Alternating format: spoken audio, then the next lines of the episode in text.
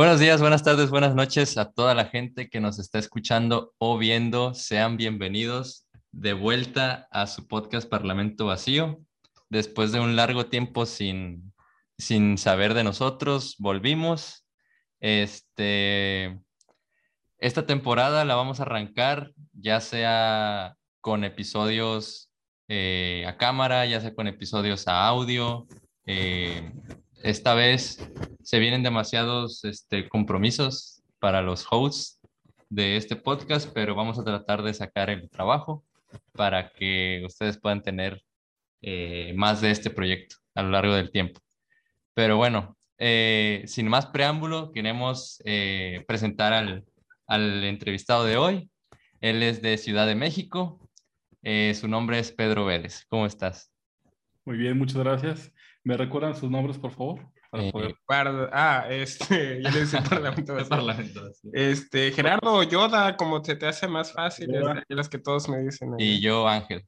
¿Verdad? ¿Qué, qué, preferías, Luis o Ángel? Va. Ángel y, Yoda, ya te conozco así. sí, sí, sí.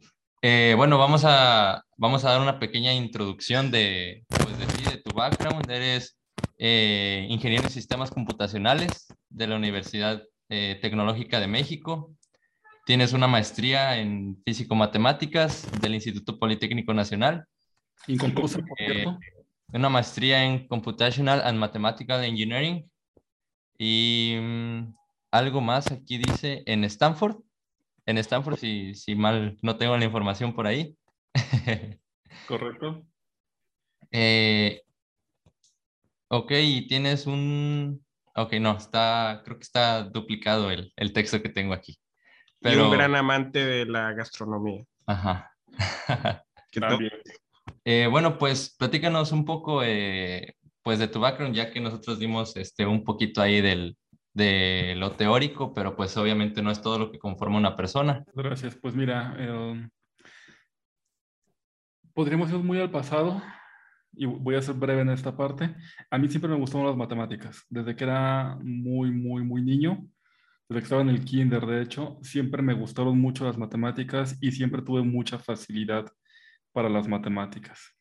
Siempre quise dedicarme y hacer algo relacionado con las matemáticas. Y cuando acabé la preparatoria, andaba indeciso entre varias carreras. También quería estudiar música, estudié música mucho tiempo, estudié música eh, formalmente como casi 14 años. ¿De manera formal? Sí, estudié desde que tenía 6 años hasta que tenía casi 20 años. A los 19 años dejé de estudiar música porque me, me fracturé la muñeca. Eh, la música también es muy mucha matemática, ¿no? Entonces, yo pretendía estudiar una ingeniería y la licenciatura en piano como que a la par, pero bueno, cosas, cosas pasaron, no, no pude continuar estudiando música y ya estaba estudiando ingeniería y decidí dedicarme a ello. Te comentaba, ¿no? siempre me gustaron las matemáticas, desde muy pequeño me gustó mucho la física, pero también me gustaba mucho la parte de las aplicaciones, es decir, no solo el marco teórico, sino qué puedo hacer con ellos.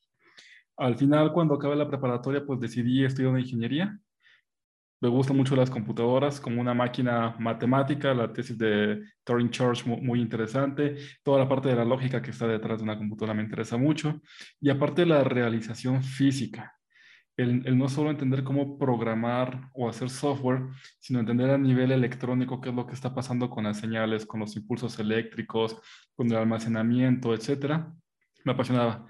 Entonces decidí estudiar la ingeniería en sistemas computacionales, también quería una carrera que pudiera aplicar en ese momento, ¿sabes? Porque tenemos esta idea de que pues tienes que tener una buena carrera, un buen trabajo, hacer ciertas cosas en la vida, ¿no? Que pues se da por hecho. Y siempre hay un Entonces, sí, siempre hay un orden, siempre hay un orden. Entonces, la, ingeniería pues, me, me, gusta, sigo siendo, sigo siendo ingeniero y me decidí por esa carrera. Me decidí por la carrera. En cuanto la terminé, ya ya estaba trabajando como ingeniero de software, tengo mucho background como ingeniero de software, lo sigo haciendo, sigo siendo ingeniero de software al día de hoy. Pero de, pues, disculpa que te interrumpa, ¿de qué manera aplicas la ingeniería de software eh, en este momento? En este momento, uh, mira, por, ejemplo, me dedico a, desde fábrica de software a entender los requerimientos que se, necesitan para resolver un problema con software y hacer el diseño, la arquitectura del mismo, ya no tanto la programación, eso sí, sino dar todo el marco matemático de los modelos, de cómo van a interactuar los procesos entre sí para lograr un objetivo. Y desde aplicaciones, aplicaciones triviales y sencillas ya no hago porque no me motivan, pero sí, por ejemplo, análisis geoespacial o métodos numéricos para resolver ciertos problemas de la industria que se acaban transformando en modelos computacionales, lógico-matemáticos, que se programan y tienes un resultado. Eh, eh, acabando la, la, ingeniería, yo traía ganas ya de estudiar una maestría o un doctorado. Estuve por ahí entrevistándome con algunas universidades, no lo pude hacer de inmediato. Me esperé más o menos un año y entonces apliqué a la maestría en físico-matemáticas en el Instituto Politécnico Nacional. Ahí nada más estudié un año. Era un programa de dos años a tiempo completo. Estudié únicamente dos semestres y dejé de hacerlo porque no era realmente lo que quería. ¿Sabes? Era, era sí era, era, mucha física, pero no era tanto física moderna. Me interesaba más la mecánica cuántica, la cosmología, la astrofísica, eh, la relatividad general. Siempre me gustó mucho. ya ahí era más física clásica. Sí, estaba más física clásica y, y, sabía que, que tenía que acabar la maestría para después hacer un doctorado y poder meterme a temas más de física matemática de lo que me gustaba. Entonces, ah, estaba acabando el segundo semestre de esta maestría cuando me llegó una oportunidad de ir a Estados Unidos. Entonces me llegó una oportunidad para aplicar a una vacante en Google como ingeniero de software. Decido tomarla, aplico con ellos, me aceptan, me contratan y me mudo a California. ¿Y cómo es trabajar ahí en Google? Es... Tiene sus lados buenos y todos malos. Es, es muy padre porque conoces a mucha gente talentosa del medio. Muchísima gente muy, muy talentosa. Te expones a proyectos bien interesantes, pero también es un trabajo muy demandante, ¿sabes? Es un trabajo en el que no vas a cumplir con tus objetivos. O sea, siempre tienes que estar como quedando más, más, más, más, más, para no ser desechado, no ser descartado. Y el ambiente de trabajo es tan agradable, es tan padre, en el campus tienes todo, tienes desayuno, comida, cena, snacks, salas de relajación, salas de música, bicicletas, segways. Tienes tantas cosas que cuando te das cuenta, pues tu vida completa está ahí. ¿Sabes? Y en lugar de trabajar 40 horas a la semana, sin problema estás trabajando 60, 70 horas a la semana. Entre, entre el tema de cumplir altamente los objetivos y sobrepasarlos, sobre todo te contratan para un equipo y ves a hacer una cosa, pero si tú quieres crecer o quieres entrar a otro proyecto, pues tienes que hacer tu trabajo que te toca y aparte tienes que empezar a colaborar con ese otro equipo. Te metes al repositorio, ves los problemas que tienen, bajas uno, empiezas a codificar, lo resuelves y empiezas a notarte para que ese otro equipo te jale. Entonces, sí es, e, e, es muy padre, es, una buena compañía para trabajar, el factor económico es muy interesante, pero pues al fin y al cabo acabas sacrificando muchas cosas. Sí, claro, prácticamente está adaptado para que vivas para trabajar. Exactamente, y, esa es la intención, ¿no? Entonces, gente joven, soltera, cuando yo estaba te, pagaban el, hospedaje a unas cuadras de, pues la, la, residencia, el departamento a unas cuadras del campus de Google, el, el internet en todo ese municipio de, de, California es gratis por Google. Entonces, pues la idea es que estás en el parquecito, estás caminando, estás en una cafetería o algo, pues abres tu laptop, te conectas a la red de Google y te pones a trabajar. Sí, y más, más que nada porque, pues como es una empresa monstruosa a nivel mundial, este, pues de cierta manera como que los trabajadores ahí funcionan como, si ya de por sí en una empresa que no es tan grande se funciona como un engrane o como un cierto equipo, aquí es más ya como que eres un, un una pequeña parte de algo demasiado grande, entonces tienes que cumplir ciertas cosas ya por ende. Exactamente, y, el balance se, se, carga completamente a tu vida laboral, ¿no? E, es muy padre, el ambiente es bonito, hay gente muy talentosa, aprendes muchísimo, tienes oportunidades que no tendrías en otro lugar. De hecho, eso es lo que te iba a preguntar, disculpa que te interrumpa. ¿Tuviste oportunidad de explorar una parte creativa trabajando ahí en Google? Sí, Sí, como, como te decía, hay... la, creatividad está embebida en su metodología de diseño, ¿no? Trata de hacer las cosas pues muy diferente a lo que estás acostumbrado, desde cosas simples y sencillas como iconografía que aparece en los sitios web, hasta cosas ya más profundas como música, como los doodles, como meterle ahí muchas, muchas, cositas, ¿sabes? Entonces, a mí que me encanta la música, tener salas de música en donde estás bloqueado con un problema y de repente puedes sí tomar un piano, una batería, una guitarra, desestresarte un ratito, cambiar, pensar en otra cosa y regresar y afrontar el problema de una forma diferente, se me hace muy interesante. Y digo, Ah. Dime, yo. Y, digo, y en esos momentos de, desestrés, de caminar o estar con, tu guitarra, con tu batería, son los momentos que llegan de que sin darte cuenta ya resolviste el problema, o sea, esos momentos como que de eureka, ¿no? Exactamente, así tal cual, uno de los problemas más interesantes que logré resolver estando con ellos, lo resolví en un parquecito, vino una niña a jugar con burbujas de jabón. y, ¿De qué se trataba el problema? Eh, si, quieren ahorita un poquito más adelante les, les cuento el, el, modelo al, fin y al cabo. Este, quería comentar que las paredes de Google muchas son pizarrones y tienen plumones por todos lados. Con la idea que vas caminando, regresando de tu sesión de música, de la sala de relajación con las peceras, y tienes una idea, pues en cualquier lugar puedas detenerte y escribir, ¿no? Entonces, e, e, ese tipo de cosas, la verdad, estaban muy padres. Y adicional, pues que tienes todos los servicios y alimentos en el, en el campus. O te das cuenta un, un domingo por la mañana, estás solo y dices, ¿Qué desayuno? Ah, pues voy a ir al campus de Google, desayuno. ¿no? Entonces, pues voy a pasar a mi escritorio a ver. Ah, ya, se me ocurrió una idea. Entonces, e-, ese es, ese estilo de vida. O sea, en tu día de descanso también inconscientemente siento que es, como tú dices. Sí, por confort. Ajá, de que, de que dices, ah, pues voy a, voy a desayunar en la sala de Google, estando desayunando ahí en la oficina, quieras o no, te bota una idea, dices, ah, esto para que no sé qué se terminas trabajando entonces. Ah, si te conectas a tu terminal, tienes sistemas de monitores muy padres y, demás, y entonces empiezas a resolver problemas que, también cuando lo veo en retrospectiva, pues tenía 23 años. No, claro. no manches, dos años más que yo. Estoy, pues estoy en la meca de, de mi carrera, estoy conociendo gente bien interesante y la verdad es que no te pesa ni te duele tener que hacer todo eso. Lo veo muy bien. Lo pienso ahora ya de 38 años y digo, no, no creo que, que pudiera regresar a un ritmo de vida así, ¿sabes? Hay, otras cosas que me llaman la atención, como estudiar filosofía, como tener charlas interesantes con, con otros seres humanos, sino con computadoras. en, en, su momento fue, fue muy padre. Ya estando ahí, Stanford es una de las universidades en las que siempre quise estudiar, ¿no? Como que tenía mi, mi, top, Cambridge, Oxford, eh, Tokyo Tech, eh, Stanford, Caltech, Berkeley, el MIT, por supuesto, siendo, teniendo esa sangre de ingeniero. Entonces, pues estaba, estaba ya en Silicon Valley, Stanford está ahí y tenía como mes y medio de haber llegado a trabajar a Google, me adapté y dije, pues voy a aplicar aquí la maestría voy a, voy a hacerlo aquí, ¿no? Ya, ya estoy aquí cerquita, ya vi, los programas, vi los institutos. Stanford tiene varios institutos, el de medicina, el de leyes, etcétera. Y en su momento a mí me gustó mucho el ICME, que es el Institute for Computational Mathematical Engineering, que era computación, matemáticas e ingeniería, mis grandes pasiones. Entonces vi los programas, vi lo que estaban haciendo de investigación, tenía algunas ideas y, me decidí. Entonces fui a la oficina de admisiones y me rebotaron terriblemente.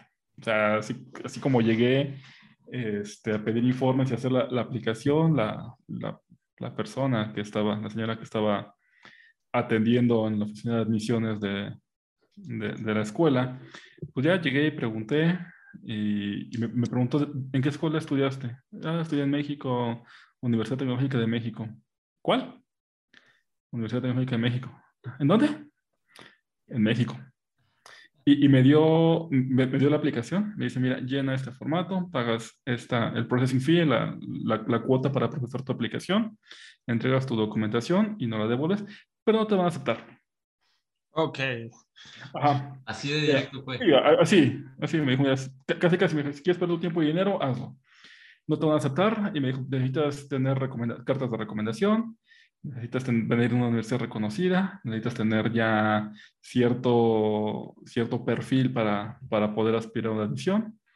Entonces, pues me la dio. Y, y, me dolió. O sea, la, verdad, en ese momento yo pensé, pues apenas estoy pidiendo informes y ya me está diciendo que, que no voy a ingresar. Total, que hice el proceso y como ella lo dijo, pues me rechazaron.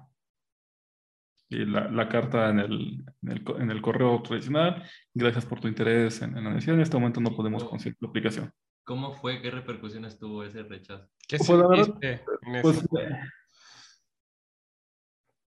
la verdad es que me deprimí, me, me arrepentí de algunas decisiones del pasado, como siempre suele pasar, que dices, si hubiera hecho esta cosa diferente, si me hubiera dedicado más al estudio, si hubiera estudiado otra cosa, si hubiera estudiado en otra universidad, si hubiera, si hubiera, hubiera, hubiera, ¿no? Entonces empiezas a pensar negativamente en tu pasado y en tratar de corregirlo y, y cargar con ese peso en el momento de que te digan que no. Se siente feo que te digan que no, se siente muy feo que te digan que no a los 23 años y se siente feo cuando tú piensas o crees que tienes la capacidad de hacerlo. Ah, o sea, cuando estabas trabajando en Google, al mismo tiempo aplicaste para... Sí, al mismo tiempo. Al mismo tiempo apliqué y dije, bueno, ya me reconocí, ya lo, logré pasar los exámenes de entrevistas de Google, tan malo no soy, no estaría aquí, ¿sabes? Y, y, y, pues ya, como realmente quería hacerlo, lo que hice fue me inscribí un diplomado me inscribí un diplomado que daba uno de los profesores titulares del instituto al que yo quería aplicar. E, era un diplomado de algoritmos complejos. Me inscribí, fui a las clases, lo hice muy bien. Sorprendí positivamente al profesor con, con mi trabajo, mis tareas, mis entregables, y así conseguí, conseguí una carta de recomendación de él. Luego eh, a la par de ese diplomado, estudié un curso de redacción en inglés, porque si bien hablaba el inglés, pues no era un inglés académico.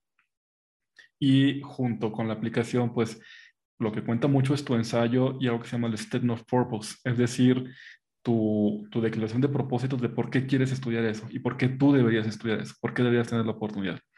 Entonces hice este diplomado de algoritmos complejos, hice ese diplomado de escritura en inglés era un programa completo que te enseñaba a estructurar desde artículos, artículos para periódicos, cartas, correspondencia formal, ensayo y, y las cover letters, que son como cartas de presentación que se usan mucho en Estados Unidos también. Es decir, cómo te introduces a ti mismo ante un potencial empleador o universidad para que te consideren. Ya con, ya con todo esto y aparte conseguí un scholarship de parte de Google que era parcial, es decir, te daba como el 40% de la colegiatura. Entonces tenía ya los fondos, tenía una carta de recomendación interna, tenía cartas de recomendación de doctores con los que hice investigación aquí en México cuando aún hacía la, la universidad. Cuando yo estaba estudiando la universidad, trabajé como investigador en el Centro Nacional de Cálculo, CENAC, y en el Centro de Investigación en Cómputo los dos del Politécnico. Trabajé como becario. Entonces, pues ya recuperé mis cartas de recomendación, armé ya una aplicación mucho más profesional, ya como debería ser, y entonces sí me admite. Y ya con... Eh, ahí con... ¿Y qué sentiste cuando, cuando ya recibiste que sí entraste? O sea, después de... Te voy a decir algo. Fui a entregarle mi, mi, mi aplicación a la misma persona que me rechazó la primera vez. Ya con y, y, cuando, ay, y cuando, y cuando me, me entregan, me, llega la carta, todo te, lo comunican formal, ¿no? No es una llamada, te llega una carta por correo electrónico, por correo certificado, te la entregan, la firmas y ahí te dice, felicidades, bienvenido, estos son los pasos siguientes. Ha sido aceptado al, a tal programa. Entonces, pues yo regresé con esa persona, ¿no? Así de, mira, ya me aceptaron. Ah, no, sí, pero instrucciones de aquel lado, ¿no? Básicamente. Sí, pero mira, ya me aceptaron, o sea, estaba, estaba muy feliz. Ve, ve, ve, la que no, o sea, tú dijiste que no, aquí estoy. Sí, brincaba, brincaba de la emoción. Sí, estaba, no cabía mí, ¿sabes? Era, después de pensar en, en todos los hubieras, en todas las cosas que no hice que según yo debía de haber hecho para poder conseguirlo, pues, y, y creo que también es parte de la inmadurez cuando eres joven, ¿no? Que a veces te crees infalible y que no vas a cometer errores y te das cuenta que sí los cometes y que lo vas a seguir cometiendo, pero que a pesar de que los cometas, puedes aplicar acciones para corregir esos errores o hacerlo mejor la siguiente vez. Sí, de hecho. Este, no, o sea, de hecho mi papá tiene una frase más o menos, o sea, un poquito, o sea, se me, se me vino a la mente. Él lo dice de otra manera, pero lo va a citar correctamente, donde dice, este, por más consejos que te des o por más libros que leas, cuando realmente aprendes es cuando cometes errores. Exactamente. Es cuando realmente aprendes. Sí, y esa, esa postura hacia fallar o hacia cometer errores, hacia equivocarte o la duda hacia ti mismo es, es muy nociva y a la vez, gracias por prender porque ya no nos veíamos, este, lo decía Kobe Bryant en una entrevista, eh, el dudar de nosotros mismos, aunque también aplica para los errores, este, es algo que es algo sin punto porque, ok, tienes éxito, felicidades, pero a la mañana siguiente tienes que volver y hacer el trabajo que te toca. Fallaste, ok, este, lo sentimos, a la mañana siguiente tienes que levantarte y hacer el trabajo que te toca. O sea, simplemente es un punto de inflexión en el que tienes tus resultados, pero tienes que continuar con, con lo que sea que siga en tu vida.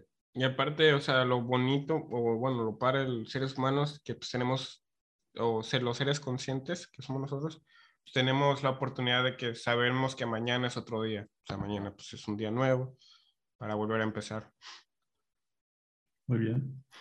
Ya, ya que estaba en el proceso y el orden de mi vida, me, me he enterado que pues muchas personas tenemos que aplicar más de una vez, ¿sabes? Para, para este tipo de programas y universidades.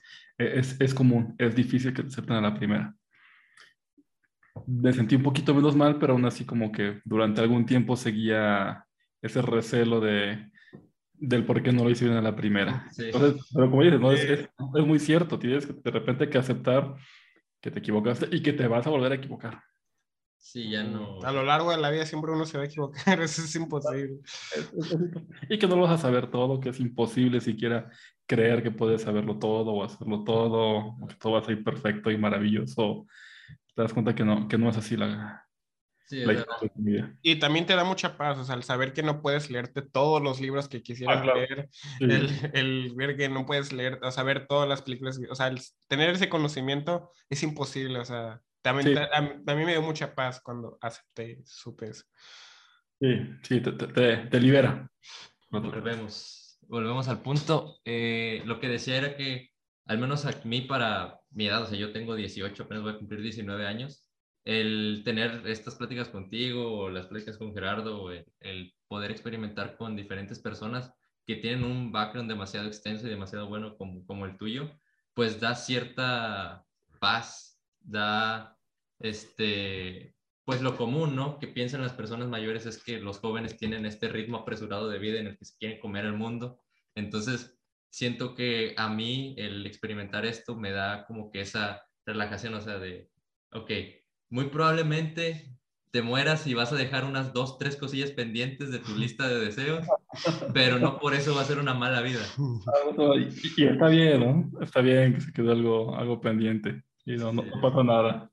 Yo, yo quisiera regresar un poquito más atrás contigo, porque este, recuerdo muy bien, eh, o sea, yo estoy estudiando actualmente ingeniería ambiental y una de las razones por las cuales como que me interesé por la física o, la, o, el, o el, las ciencias exactas fue por este libro de Michio Kaku, este, Hiperespacio, y él, y, y, y, me gusta porque él te empieza narrando su vida desde que era niño hasta por qué se convirtió en lo que fue. Y quisiera preguntarte cómo era Pedro de niño, o sea, qué es lo que hacía, qué es lo que le voy a, voy a mostrar el libro que me inspiró cuando yo era muy pequeño. Dame, dame un minuto. Sí. Ese libro de Michukaku y todos los de él son, son una joya. Este fue el libro que me inspiró en mi infancia.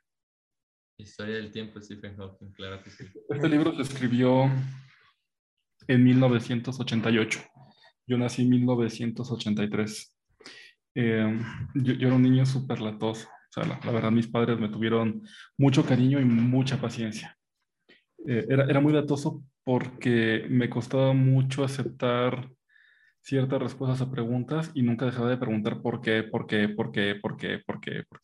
Realmente sí era, era, era odioso en el sentido, ¿no? De que a los adultos, a los profesores y demás los, molestaba. Y de repente, en, en aquella época, ahora sido como por los noventas, he tenido como principio de los noventas, la, la, primera mitad de los noventas, cuando surgió la pregunta de ¿qué es un agujero negro? De repente escuché, ni, siquiera me acuerdo dónde escuché el término, pero empecé a molestar con la pregunta de qué es un agujero negro. Y mi padre... Eh, ¿Cuántos años tenías, perdón? Yo creo que tendría como siete años. Ok. años. Sí, era... Una pregunta un poco desfasada. Sí, e, e, era... Y, así era, ese niño era yo, yo ahorita que lo preguntabas. Siempre me gustó mucho las matemáticas, tuve mucha facilidad para las matemáticas y desde muy pequeño mis padres nos inculcaron la lectura, muy, muy pequeño. Entonces em, empecé a leer todo lo que me encontraba en la casa, así absolutamente todo. Leía hasta recetarios, de esos que, que tenían las mamás así empastados. De cocina. Sí, leí este, diccionarios, me eché diccionarios, me eché libros de álgebra, el famoso Baldor de álgebra y de aritmética los empecé a leer muy, muy pequeño y realmente no recuerdo dónde, dónde conocí el concepto de agujero negro. Y empecé a molestar con esa pregunta. Y no sé cómo mi papá investigó este, en dónde encontró la respuesta y nos compró el libro. no es este, él compró, todavía tiene la, la, primera edición en español. Compró el libro, primero lo leyó y nos explicó lo que era un agujero negro y luego leí el libro. Y, este libro eh, me, me, voló la cabeza. A este libro le debo mucho, mucho a Stephen Hawking, uno de los grandes lamento mucho que ya no esté con nosotros. Me hubiera encantado poder platicar con él, aunque sea conocerlo. No yo tuvo recuerdo, Yo recuerdo mucho el día que murió Stephen Hawking, la verdad.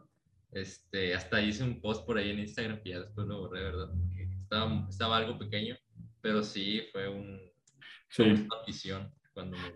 Y, y, este, este libro me dio, me respondió preguntas que ni siquiera sabía que tenía y también de seguro te, te, a la hora de terminar de leerlo te, te, te dio más preguntas de las que pensaba. Exactamente, me, me dio más preguntas y me hizo imaginar 20.000 cosas.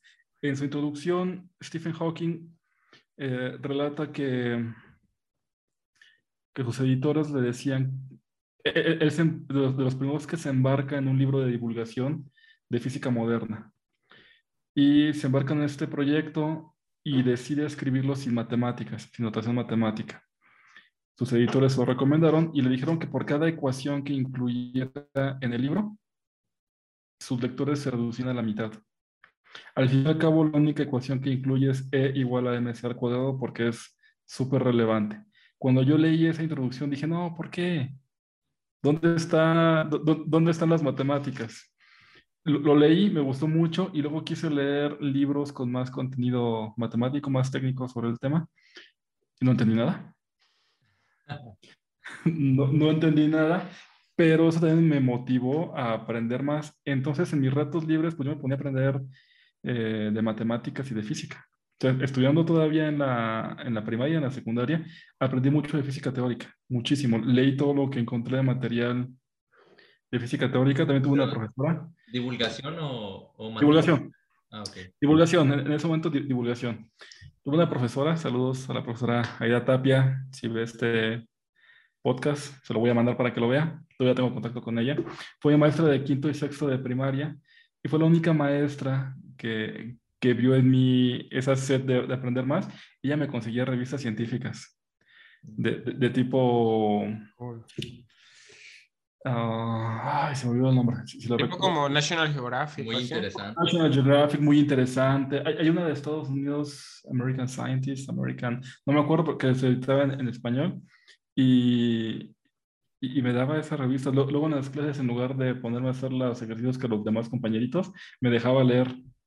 Me dejaba leer revistas. Sí, porque ya sabía que tú eh, hacías los ejercicios con los ojos cerrados, seguro. Como la película esa de Gifted, que ya, o sea, están preguntándole a los niños de, del salón del kinder cuánto es dos por dos y la niña, ay, pues claro que cuatro y así. Ah, ya, sí, ya, ya sé cuál película. No he visto esa película, pero, pero más, más o menos así, así. Entonces, la verdad me aburrió mucho, en la escuela me aburrió mucho, hasta que llegó esa, esa profesora, la tuve en quinto y sexto de primaria, y si hubiera podido elegir, con lo que es ahora, la habría elegido desde el kinder seguramente. Me habría ayudado muchísimo. Entonces, bueno, empecé a aprender más, más cosas. Ya cuando estaba en, en secundaria, en la secundaria hacía una biblioteca con más contenido técnico. y empecé a estudiar más matemáticas por mi cuenta. Me, me devoraba todo lo que encontraba de física y matemáticas y pude empezar ya a entender más las ecuaciones que describen el mundo físico.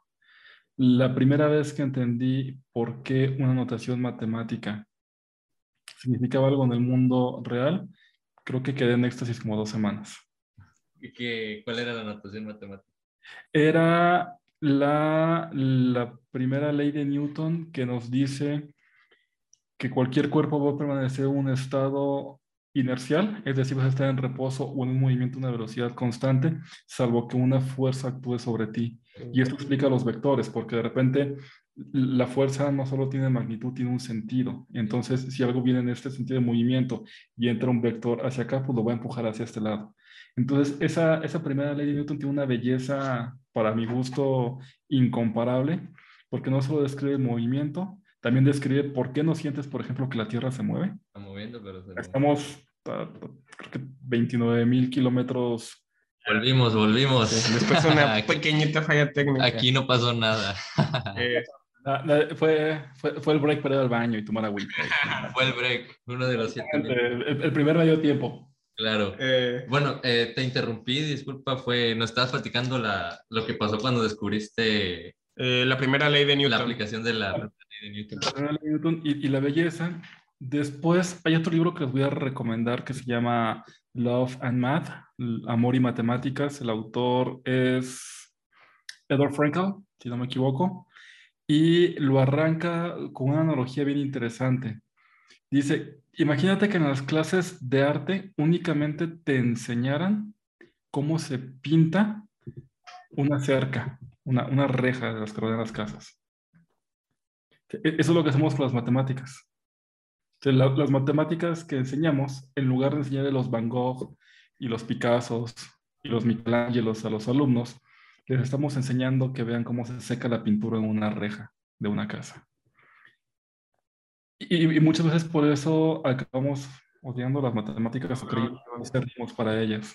Claro, o sea, yo este, con mis compañeros, o sea, me, de la prepa, este, me decían, es que yo no sé para qué voy a utilizar este saber el trinomio cuadrado perfecto o factorizar estas, estas siete formas. Siempre era la, la, la, básica de que no voy a llegar con el tortillero a decirle, dame dos X de tortillas. Claro, es muy práctico el, el, enseñar matemáticas. Sí, o sea, y justo me acuerdo que yo, o sea, yo fui por dos profesores de la, de, la prepa. Uno es la maestra Joaquina, aunque me regañó mucho. Ella siempre se, se, se, quejaba de eso. Ella siempre decía, es que odio dar, o sea, amo y odio dar clases y decía, amo porque pues me apasiona mucho enseñar, pero odio la manera de que se enseñan las físicas porque nos estamos perdiendo de mucho, o sea, si, eh, si, si, a mí me presentan esto como física a su edad, obvio me va a aburrir, pero si lo enseñáramos con los experimentos que hay, les fascinaba y, y siempre se nos salía a la calle, y, bueno, al, al, domo de ahí de la escuela y aparte de enseñarnos el problema, nos ponía el experimento. Ella fue como de que, ah, que no sé qué. Y muchos de mis compañeros, y me incluyo, estudiamos una carrera de ingeniería por esa maestra. Entonces hay que, hay que enseñar los Picasso, los Van Gogh, los Michelangelo, los Renoir de la ciencia. ¿Quiénes serían para ti? Uy, este, Stephen Hawking, sin duda. Kip Thorne. Kip, Thorne, eh, también tuvo, hay un libro de divulgación de Kip Thorne que se llama... Um, agujeros negros y tipo curvo. Si quieren entender a nivel divulgación y un poquito científico de qué va la teoría general de la relatividad de Einstein, ese libro a seguir. Kip Thorne es la, mente maestra detrás de Interstellar, la película. Claro. sí, fue asesor, asesor ¿no? Eh, no, él, él, él escribió. Yo estudié con él.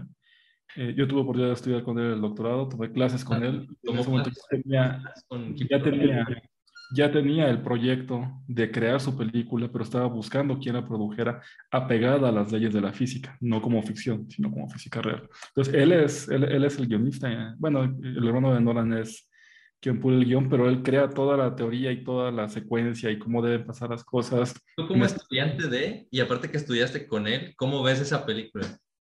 La, amo. O sea, es... Adoro la película. Es de mi top 3 de películas. Claro y, aparte la, la, ejecución de la película está maravillosamente bien hecha. es, increíble.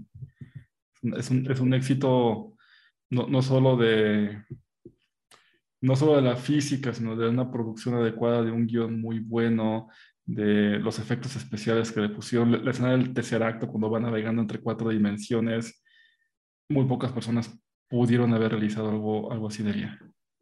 Es totalmente. Muchos, muchos, este, bueno, no muchos, hay cierto grupo de personas que, que critican la película por la parte, pues, sentimental de, en el que se desarrolla la historia, pero pues hasta, o sea, yo no tengo ningún background, pero no, o sea, ya te digo, tengo 19 años, pero me interesan demasiado esos temas y creo que al menos el ver cómo se complementa la parte fundamental que es la física con esos problemas intrínsecos del ser humano, como que hasta cierto punto te hace amar más aquello que te gusta, ¿no? Que te gusta practicar o desarrollar, que es pues la física. Por el año 2000 yo leí el primer libro que, leí de, de Kip Thorne, este que te comento de tiempo curvo y agujeros negros. Fue escrito en la primera mitad de los 90, no sé si 94, 95, por ahí así. Y en ese libro él ya cuenta que tiene la intención de crear esta película. Okay. Ya, ya, ya, ya, lo plantea ahí en algunos de los capítulos. Incluso conoció a Steven Spielberg y no logró nada porque no, no iba a respetar la parte de que no fuera ficción, ¿sabes?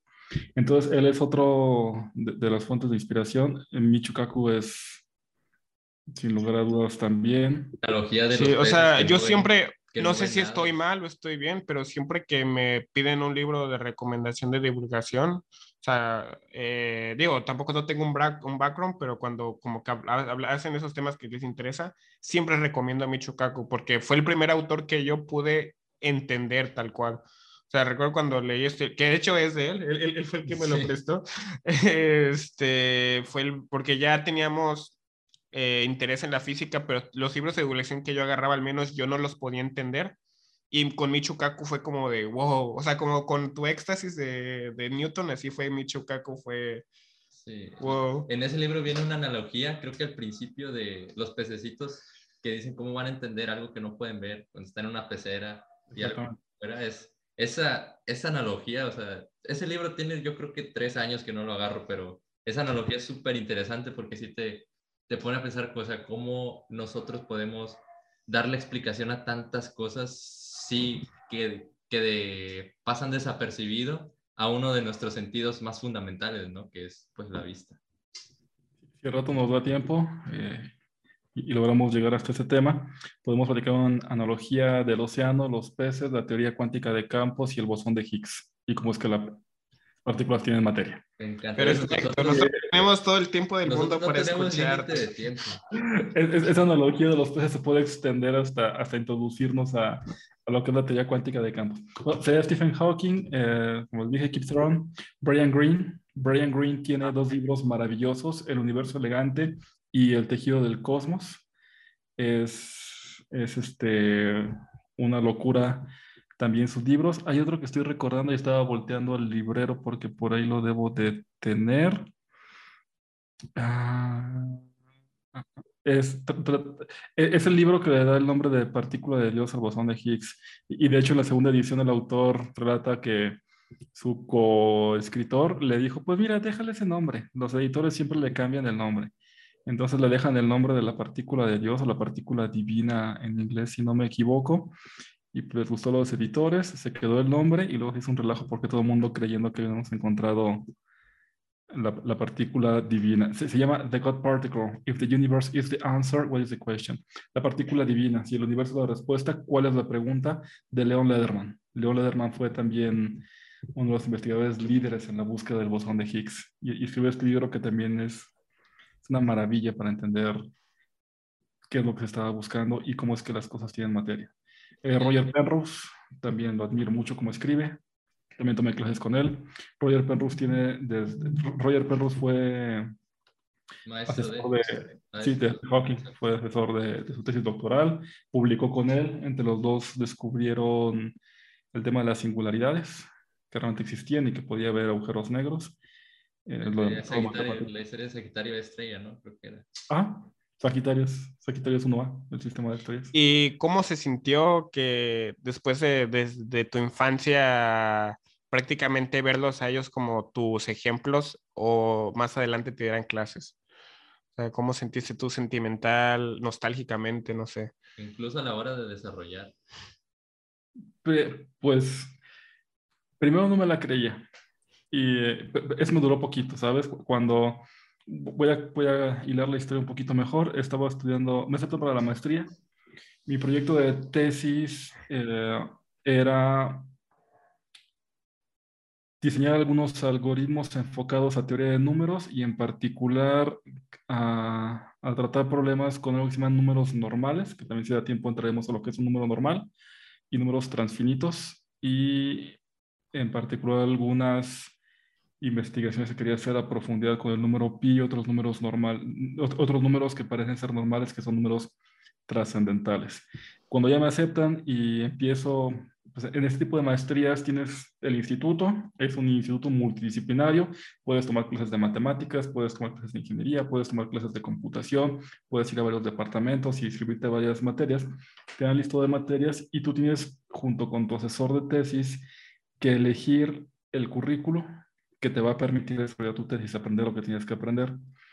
Cuando estaba en esa asesoría y ya expuse mi proyecto y a dónde quería llegar, ahí fue cuando me informaron, mi, asesor obviamente me dijo que tenía que explorarlo a través del cómputo cuántico, que el cómputo tradicional no tenía el poder suficiente para ejecutar los algoritmos que yo tenía en mente. Entonces me recomendó que mi maestría la basara en, en cómputo cuántico y así fue como regresé a la mecánica cuántica y como empecé a estudiarla formalmente y por lo que pude conocer a muchos de estos profesores que ya, que ya estaban ahí en Stanford o en universidades cercanas con las que había una especie de convenios y que puedes hacer algunas visitas especiales. Mi maestría, la, el, el tema de mi tesis fue sobre eh, teoría de números sobre cómputo cuántico, es eh, Quantum Computational Number Theory, en donde yo proponía algunos algoritmos para ejecutarse en cómputo cuántico y tratar ciertos problemas numéricos que en computación clásica se llama que son intractables. Es decir, que puede haber una solución, puede haber un algoritmo, pero el tiempo que se requiere para ejecutarlo, estamos hablando de miles de millones de años, ¿no? Entonces, sí, está el algoritmo, lo vas a introducir a la computadora y van a pasar muchas vidas antes de que la computadora dé una respuesta, ¿no? Entonces, cambiando el paradigma de, de cómputo cuántico con la superposición de estados y, muchas propiedades del, mundo cuántico, podríamos empezar a abordar esos problemas, que de hecho ya, ya lo hacemos, ¿no?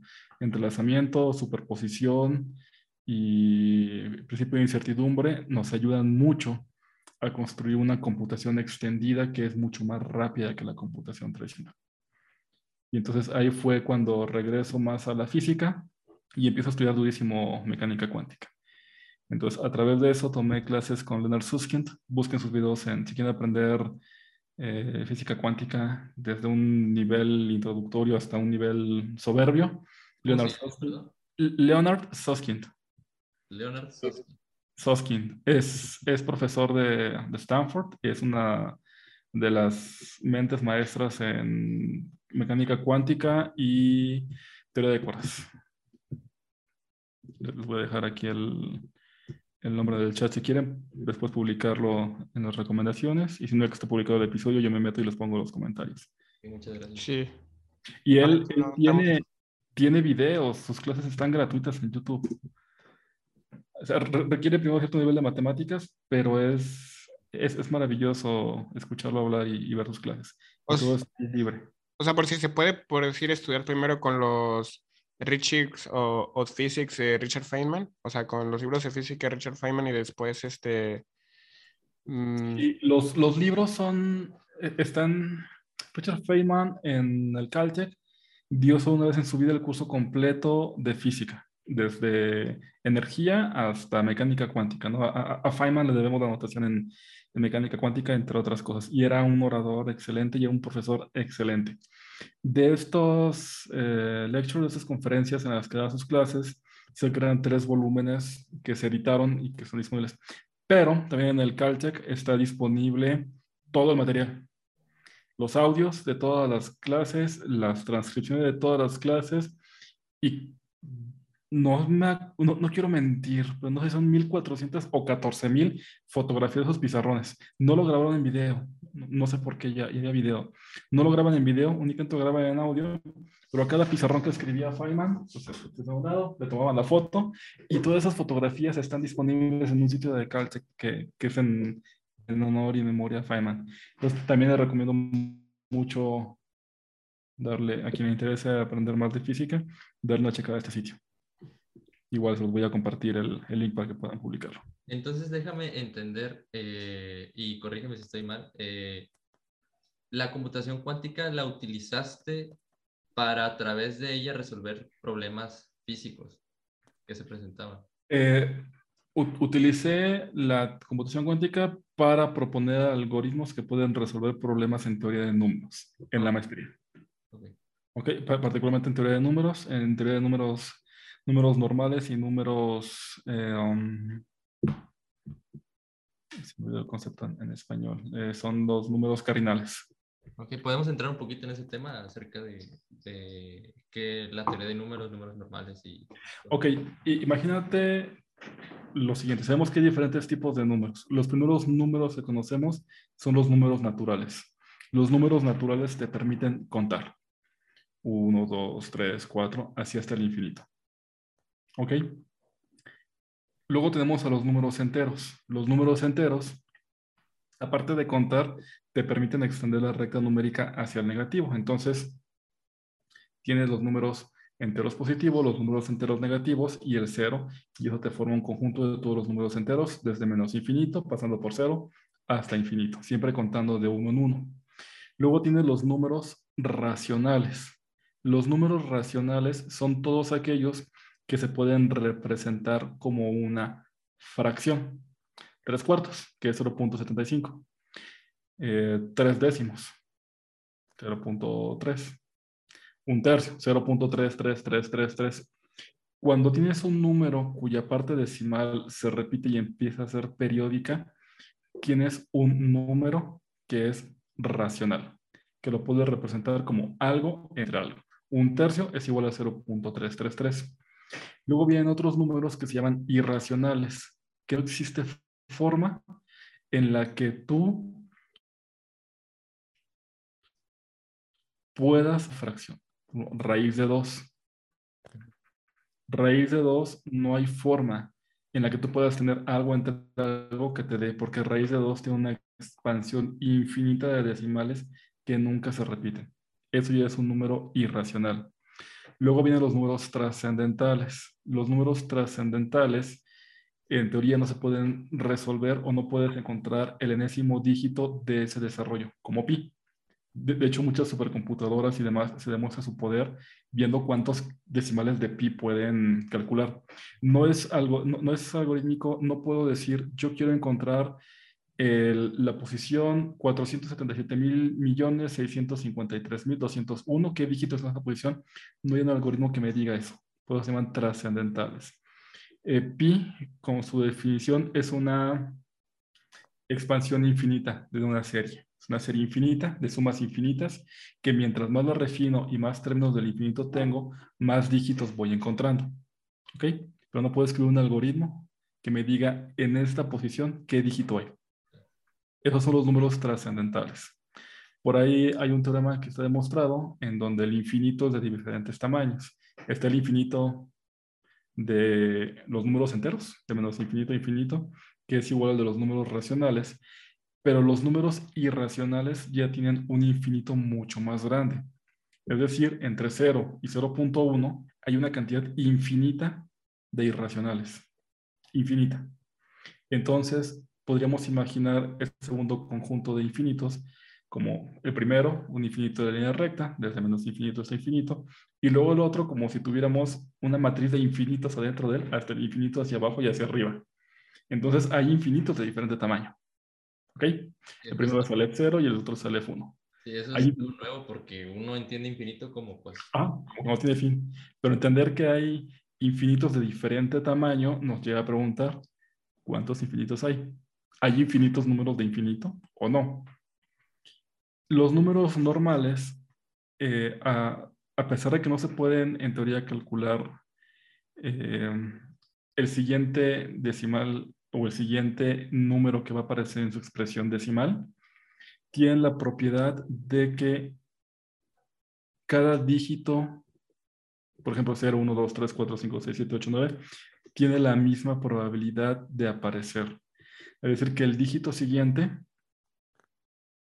puede ser 1, 2, 3, 4, 5, 6, 7, 8, 9, 0, un 10% cada uno. Es decir, que está distribuido de forma normal, ¿ok? Que no está cargado hacia un lado. En los números normales, tú podrías encontrar cualquier cosa que quisieras. Si este libro lo codifico diciendo que A es 1, B es 2, C es 3, D es 4, si tengo un número normal, en algún punto voy a encontrar una secuencia de caracteres, de dígitos, que va a tener este libro completamente codificado. Es más, dentro de ese número, encontrar, si yo redacto la historia de cómo di con ese número normal y demostré que es normal, la redacto en un papel, en ese número normal encontraría codificada esa historia. En ese número normal encontraría todos los trabajos de Shakespeare que he escrito. En ese número normal encontraría cualquier cosa que pudieras codificar numéricamente. ¿Ok? vas a encontrar todas las ecuaciones de la física y demás. Esos son los números normales y los números transfinitos, es decir, números que son infinitos de diferente tamaño. Y yo estaba uh, no, investigando si pi, qué probabilidad había de que pi fuera normal y cómo hacer un enfoque de métodos numéricos. Cuando te pones un problema matemático, hay dos formas de resolverlo. Analíticamente, con ecuaciones, y encontrar una solución analítica que típicamente funciona para sistemas lineales, pero hay ciertos problemas matemáticos que no tenemos las herramientas para resolverlos. Ahorita te explico lo que es la linealidad y no linealidad. Entonces, usamos métodos numéricos. Programamos computadoras que tienen un algoritmo que ejecutan una secuencia de pasos y que me da un resultado numérico. Esos son los métodos numéricos. Entonces, en mi maestría lo que yo hice fue computación cuántica aplicada a teoría de números, en particular al tema de los números normales y el tema de los números transfinitos. Ok, ya quedó, ya quedó algo claro, algo claro porque el, tema es, el tema es este... Estamos empezando a, a, pintar los primeros esbozos de un Renoir. Claro. Exactamente, eso me refiero con la belleza de las matemáticas, que a veces la perdemos en, en la forma en la que se enseña. Eh, quedó claro como en un libro de divulgación, o sea, que tenemos un amigo, un, bueno, un conocido con el que grabamos que se llama Edgar Delgado, un saludo, que él nos dijo, eh, estudia física, de hecho, me dijo, no, yo, yo cuando entré a la carrera eh, hablaba con mis compañeros de temas de que pensábamos que sabíamos de cuántica y así por los libros de divulgación que leímos, ya estando en la carrera dijimos, no sabemos nada, o sea, los libros de divulgación es como una pasadita. Este. es, es, la, es el prólogo. Ajá, es como, la, e, e, es como la línea que, que, se pinta. Es el vendedor piramidal que te dice, mira, aquí está. y una vez que entras ya tienes que meter a más personas y dices, esto no es lo que yo vi. Una vez que entra la, la idea del concepto abstracto, tienes que meter a todos los compañeritos matemáticos solamente. buena, buena analogía. Entonces, en eso anduve trabajando. Em,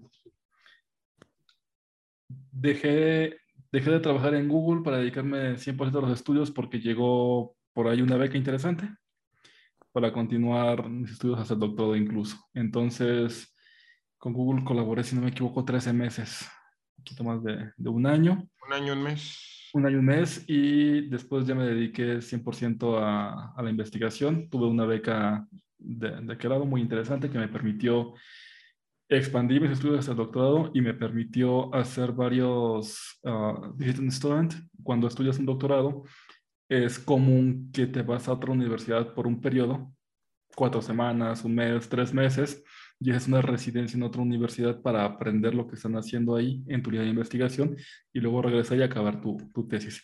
Entonces, ya estando en el programa de doctorado, tuve la oportunidad de hacer eh, estancias estudiantiles en el Caltech donde estudié con Kip Thorne. Tuve oportunidad de hacer estancias estudiantiles en Oxford, donde estudié con Roger Penrose, y luego tuve oportunidad de hacer estancias estudiantiles en el Tokyo Tech, que es la universidad que tenía en ese momento de los mejores programas en cómputo cuántico. Prácticamente estuviste en las cuatro universidades que... que, Me, faltó el MIT, me faltó Cambridge, me faltó... Cambridge. Todavía tengo... Y todavía está por ahí la espinita de... Pues todavía estoy, estoy, estoy hacia regreso a la vida académica, ¿no? Entonces me gustaría... Estás, muy joven, estás muy joven, o sea, sí puedes... Gracias, sí, espero. Eh, para allá van los planes, ¿no? Si gusta más al, cierre platicamos de ello. Y, y bueno, pues ya en, en, la, en, la, parte de la maestría eh, investigo sobre teoría de la computación cuántica para aplicar a teoría de números. Y en la parte del doctorado, igual hago en el mismo instituto, pero ya enfocada a la realización física de cómo podría ser una computadora que ejecutara estos algoritmos. ¿Okay? Entonces, eh, ahí me meto a estudiar mucho más física, mucho más física teórica y entender perfectamente lo que es la teoría cuántica de campos, que es de las teorías más modernas y de las que nos ayudan al día de hoy a describir al menos lo que atizamos de realidad dentro de la mecánica cuántica y en particular mi doctorado lo hago en algo llamado eh, dispositivos fotónicos y condensados de Bose-Einstein, en donde utilizamos las propiedades cuánticas de las partículas elementales para con ellos representar sistemas físicos en donde se puedan correr algoritmos de computación cuántica. Entonces, es decir, cómo controlo un flujo de fotones para esos fotones convertirlos en qubits y al momento de leer esos qubits y obtener una medición después de que corre el algoritmo, reducir la probabilidad de error, porque en mecánica cuántica una medición es destructiva. El solo hecho de yo asomarme y tomar una medición de ese estado destruye todo el experimento. Entonces se trata de, bajar la tasa de destrucción y de crear algoritmos que tengan tasas de éxito arriba del 50%, para que al menos si lo ejecuto dos, tres veces y dos resultados se repiten, ese es el, verdadero, y el otro es una aberración cuántica debido a la incertidumbre cuántica que está por ahí. Y trabajo en particular en realizaciones físicas de computadoras cuánticas fotónicas y de computadoras cuánticas de los famosos condensados de Bose-Einstein, que es un estado de la materia adicional al sólido, líquido y gaseoso. Que, a ver, si mal no, puedo tener mal la información porque eh, tiene demasiado que no leo de eso, pero el condensado de Bose-Einstein es una propiedad de, que te permite ver cómo se comporta un cierto sólido, un líquido de manera cuántica, ¿no? O algo por el estilo. Es, son típicamente gases o bosones con densidades muy, muy, muy bajas que se enfrían a temperaturas muy cerca del cero absoluto, de, cero kelvins. Y en, bajo estas condiciones, gran cantidad de los bosones o de las partículas que están en el gas entran a su, a su punto microscópico del estado cuántico más bajo. Entonces, ciertos fenómenos como la interferencia onda-partícula se hacen evidentes. Y entonces, cuando estás a estas bajas temperaturas en este tipo de, de condensados bosónicos o gaseosos, estás a tan bajas temperaturas que los efectos cuánticos que típicamente son microscópicos se pueden apreciar macroscópicamente. Entonces ya puedes crear un instrumento basado en estos estados cuánticos, manipularlo y medirlo. Ya, tienes, ya tienes la, la, parte de superposición de estados, ya tienes entrelazamiento cuántico, ya tienes un decaimiento de la función de onda hacia un estado particular que te permite hacer la medición. Entonces ya puedes empezar a manipular en una realidad física un estado cuántico sin tener que meterte al mundo microscópico. Eso es... Cuando menos genial. Cuando menos... La, superconductividad, por ejemplo, es un fenómeno derivado de este estado. Los superconductores se tienen que enfriar a temperaturas casi llegando al cero absoluto y entonces ya tienes materiales que conducen prácticamente sin pérdida de señales eléctricas. Exactamente. Son otros materiales, ya no son gases ni bosones, pero también esta superconductividad se da gracias a un efecto cuántico. Entonces, es como llevar esta superconductividad pero en lugar de materiales como metales o grafeno u otras cosas, pues tenemos nubes de bosones y nubes de, de gas, algunos gases como el helio, que el, helio es bueno para estos experimentos porque el helio no interactúa con nada, o sea, el helio no forma moléculas con ninguna otra cosa. Entonces, como es inerte, pues lo puedes llevar a esos estados y, empezar a experimentar y, ver que algunas de las computadoras cuánticas, la mayoría son una mezcla de ambos. Condensado de Bose-Einstein y luego el de fotones que se hacen pasar por ahí es lo que crea los qubits en, la computadora. Ahora, yo tengo una pregunta este, relacionada al tema y ahorita volvemos a eh, dado a, todo esto que nos estás contando, a mí me está volando la cabeza. En a mí también, o este sea, este, estoy como que yo quisiera procesando. Preguntarte cómo sentías tú la demanda mental en ese momento en el que estabas trabajando, en el que estabas haciendo el desarrollo de... ¿Cómo, ¿Cómo sentías, no sé, la mente, la cabeza? ¿Llegaba un momento que te estresabas o no querías nada? Eh, tuve problemas de salud, Ángel. Sí, sí tuve problemas de salud. Eh, tuve migraña llegué a parar al hospital por migrañas.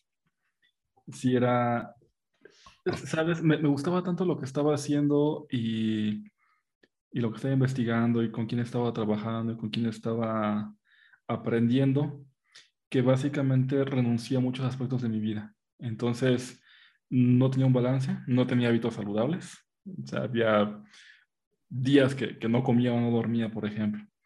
Entonces sí estaba muy emocionado y eso me hizo perder un poquito contacto con, con la realidad, ¿no?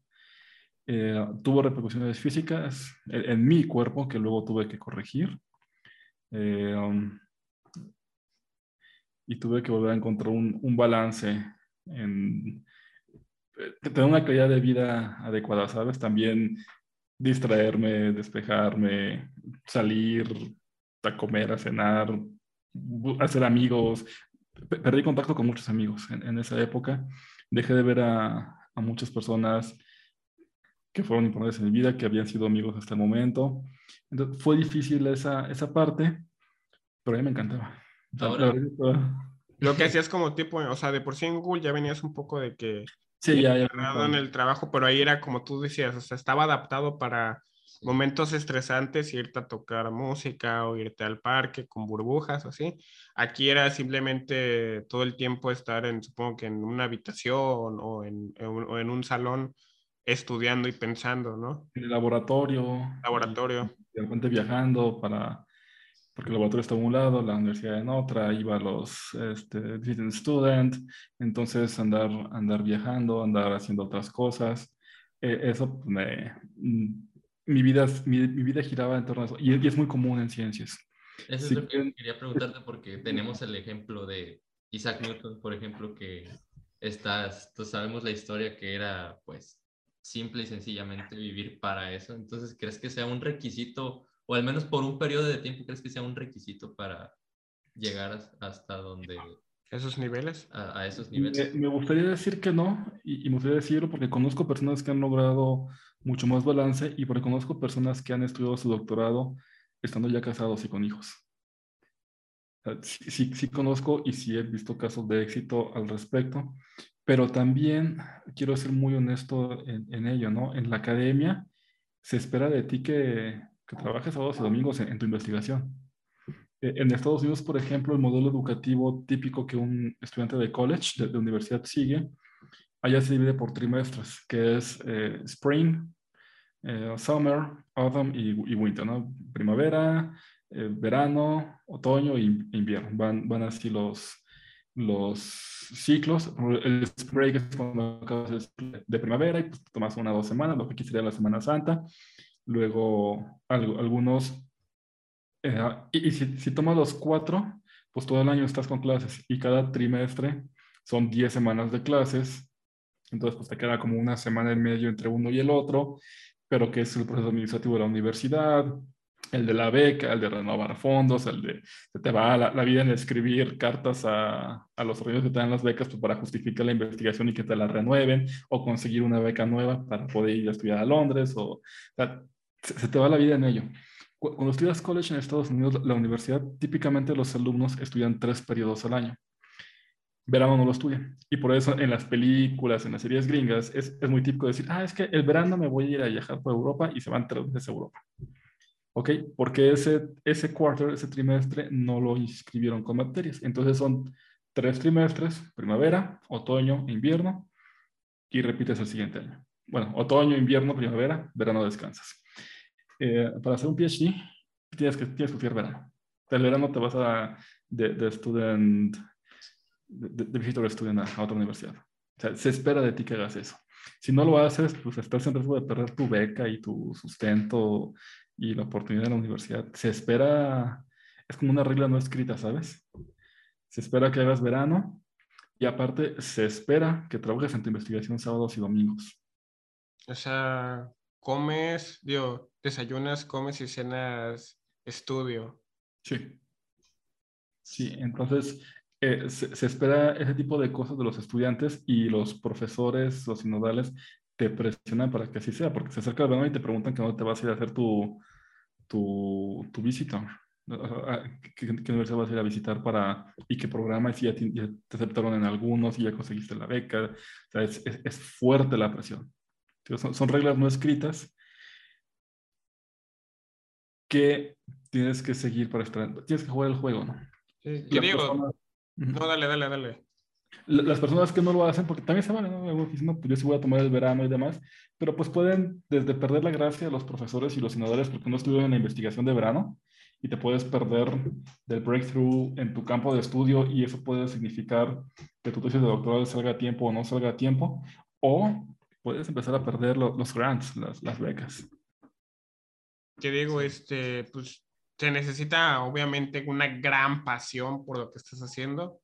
Es para, pues, que, pues, pues como pues dirían los griegos, o sea, desarrollar tus más grandes habilidades, tu, tu, tu máximo potencial.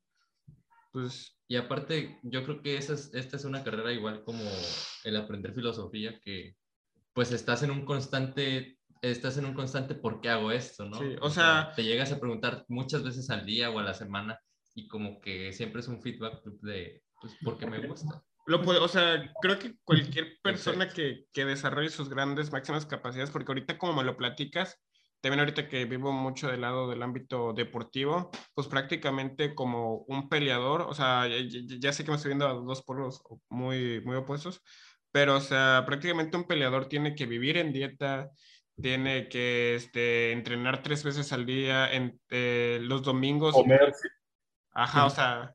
Comer cierta cantidad de, calorías y cierta calidad y complementos alimenticios, sí, por, supuesto. simplemente viven para, para, para, entrenar y pelear. Eh, cualquier, cosa, cualquier cosa que quiera hacer de alto rendimiento, filosofía, ciencias, deportes, atletismo, jugador profesional de videojuegos, podcast, requiere miles de horas detrás. O sea, no, no, no pasa no pasa de la noche a la mañana. De repente vemos, por ejemplo, en podcast, ¿no? Ustedes están haciéndolo. Les preguntaba, llevan casi dos años. Y me imagino que ven podcasts ya muy exitosos, como el Roberto Martínez y, todo. Y me imagino que les gustaría llegar a ese momento. Eh, por supuesto. Pero también, pues volteas y dices, oye, pues Roberto Martínez lleva no sé, años, como 10 años. 12 años haciéndolo y antes escribía su blog y antes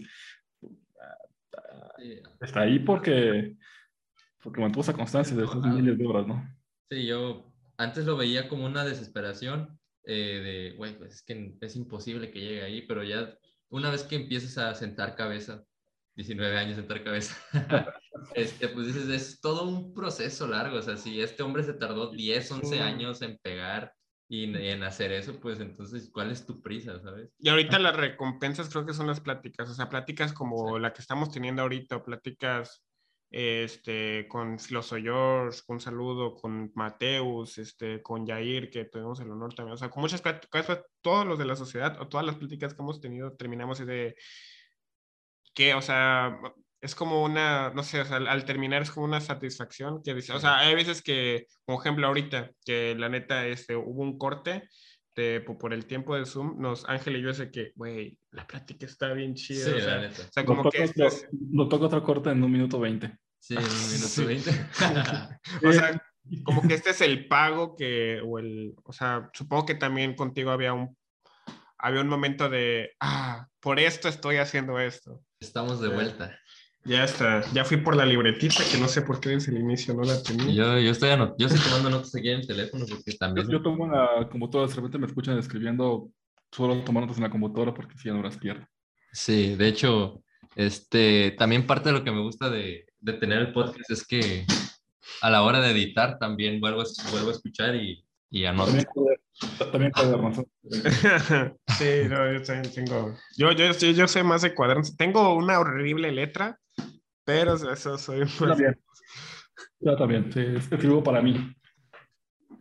Y es significativo de, de ciertas personas tener fea letra, pero. Una, una persona que tuvo oportunidad de conocer y de aprender algo de él, muy enfocada al tema psicológico, psiquiátrico decía que las personas que tenemos muchas ideas en la cabeza tenemos letra fea porque es nuestro mecanismo para compensar la velocidad a la que tenemos las ideas. Entonces, si, te detienes a escribir con calma y bonito, que tu cerebro te está demandando, te, te estás copiando más ideas más rápido. Entonces, tu, tu, reflejo pues, es escribo más rápido y escribes para ti. Esas ideas son, son para ti. Entonces, por eso tendemos a tener letra fea. Ese concepto lo... yo por eso siempre digo, yo escribo bien bonito, pero en Word. yo, lo, adopté con mi libro porque este, pues venían ideas y yo me detenía, a ver, voy a borrar esto, voy a escribirlo bien, papá, pa, Volví a escribir y se me perdía la idea, entonces tenía que, ahora sí, escribe feo como tú, arrastra la X, Z, W, si vas a poner A, pones la W, lo que quieras, y ya después editas porque si no se te va. Y, por eso la tomo mucho entonces en computadora, porque también escribo bien bonito con fíjate que, eh, Arial Times New Roman me Sí, sí, es bonito. Oye, Ángel, este, tienes 19 años. 19. Bueno, voy a cumplir 19 en 2 de agosto. Ok, entonces un pequeño comentario. A mis 19 años yo me fracturé esta muñeca. Una tontería. Jugando fútbol. Yo no juego fútbol, yo soy malísimo para para los deportes. Mi, habilidad no está ahí, evidentemente. Siempre he sido muy malo. ¿eh? Fútbol, básquetbol. ¿De qué posición? No, no, no, no jugaba. Intenté jugar. fue, como que la reta, o sea, saliste por... No, en la, universidad armaron un equipo y me dijeron, pues vente, juega para que te distraigas. Me dije, bueno, pues voy a ir. Voy a hacer bulto. Sí, estorbo bien bonito, soy algo. sí, sí puedo estorbar. Es, el primer partido salgo volando, me, me, estrello la muñeca y me la fracturo y se acabó la ilusión de estudiar piano. Este, por, eso dejé las clases de piano y andaba con mi, anduve con mi mano enfermada como tres meses y luego terapias y, y demás. Y fue el momento en el que conocí a un investigador del Politécnico del Centro de Investigación en Cómputo, fue una conferencia que él dio y fui a pedirle que me aceptara en su equipo. Entonces, en ese momento empecé a trabajar ahí en su equipo como becario, no me pagaba nada ni hacía mucho, pero aprendí demasiado. Fue, fue mi primer acercamiento real a la, a la, ciencia como investigación y fue el momento que dije, sí, sí me gusta esto. ¿Qué crees que hubiera pasado si no te hubieras fracturado la, la mano? Probablemente tendríamos esta misma conversación y en este momento estoy dando clases de piano y y platicando de teoría musical y su relación físico-matemática y por qué el piano suena lo que suena y por qué tiene cinco teclas de ese color y otras arriba, incluyendo la realización física y matemática que hay detrás de todo ello, probablemente. Hoy por hoy pues ya puedes tocar piano, ¿no? Supongo que puedes escribir en el compu. Y es... Salud. Aprovecho la pausa, por cierto. este, yo tengo la curiosidad, ahorita volvemos al tema eh, científicos, si, si gustas, pero tengo curiosidad, eh, ¿cómo fue que te introduciste la música? O sea, ¿qué fue lo primero que, que, recuerdas que escuchaste? O... Me introducí a la música porque mi papá me inscribió a clases para que dejara de desarmar y romper cosas en la casa. Como Michucaco.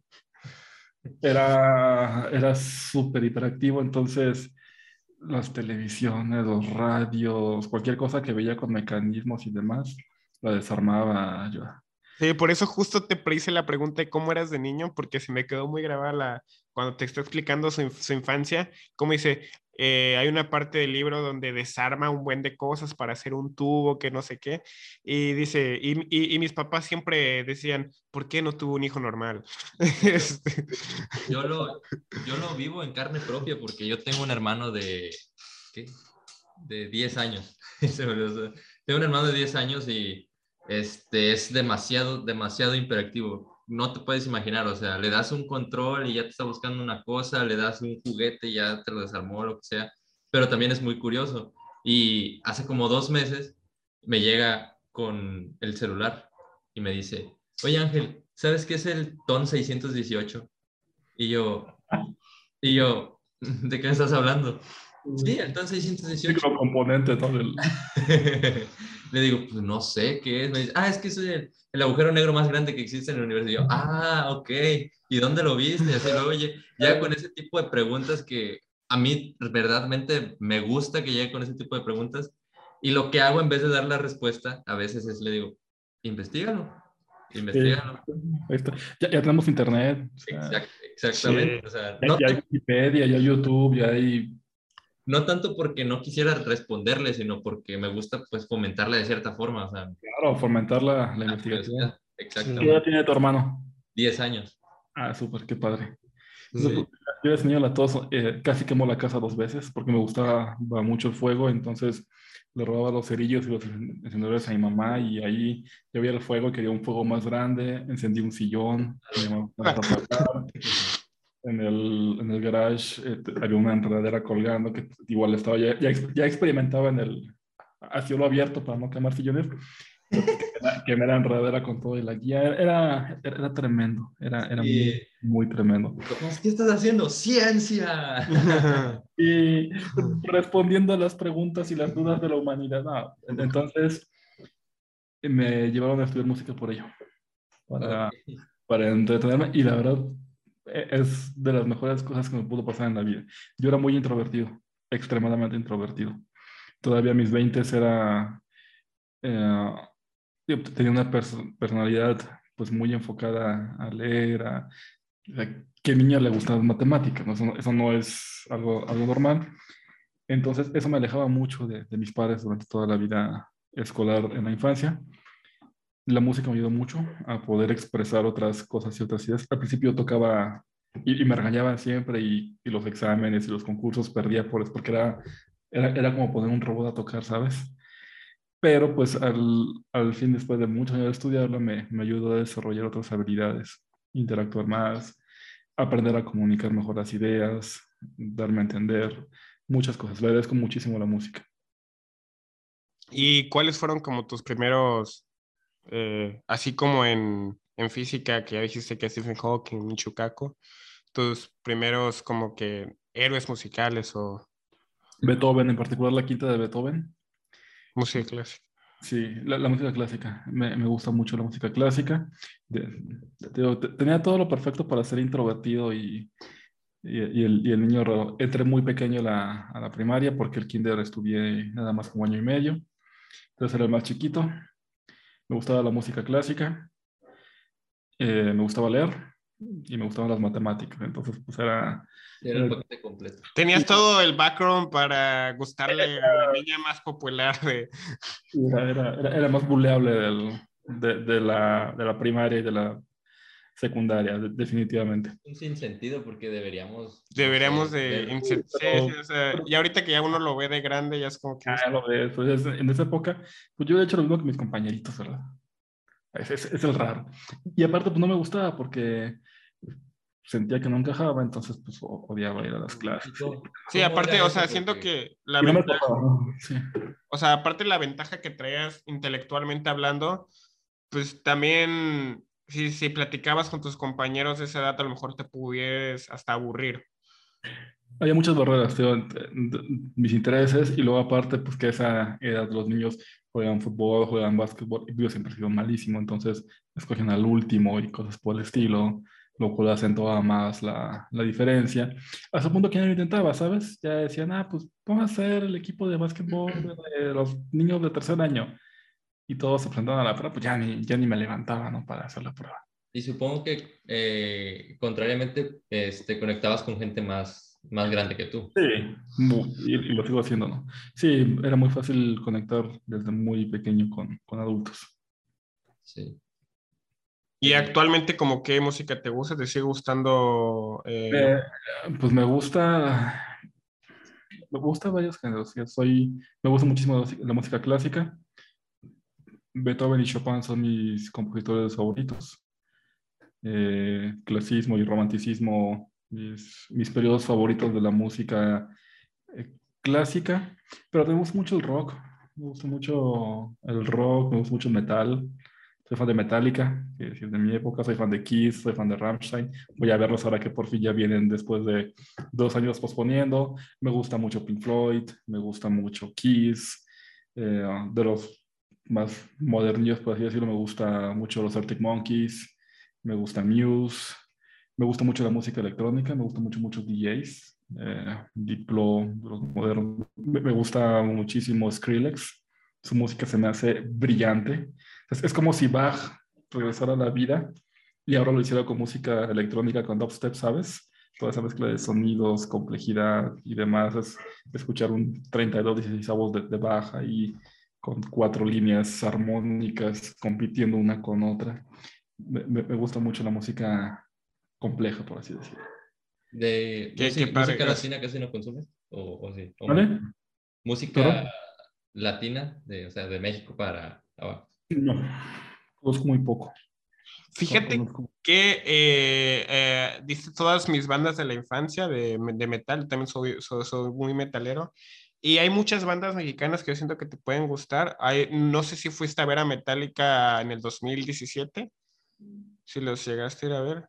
Bueno, ahí tocaron unas personas que conozco que abrieron varias bandas mexicanas. Una se llama Cerberus, es metal, no sé si ubicas a, Ah, sí, Cerveros es este, que pues descanse en paz el vocalista. Hace eh, poquito, ¿no? Sí, murió este año, al principio de este año. Un accidente. Sí, sí me enteré. O sea, pero sí, o sea, hay, hay, bandas muy... es tipo como, no sé, Bullet for My Valentine, este, Avenged Sevenfold.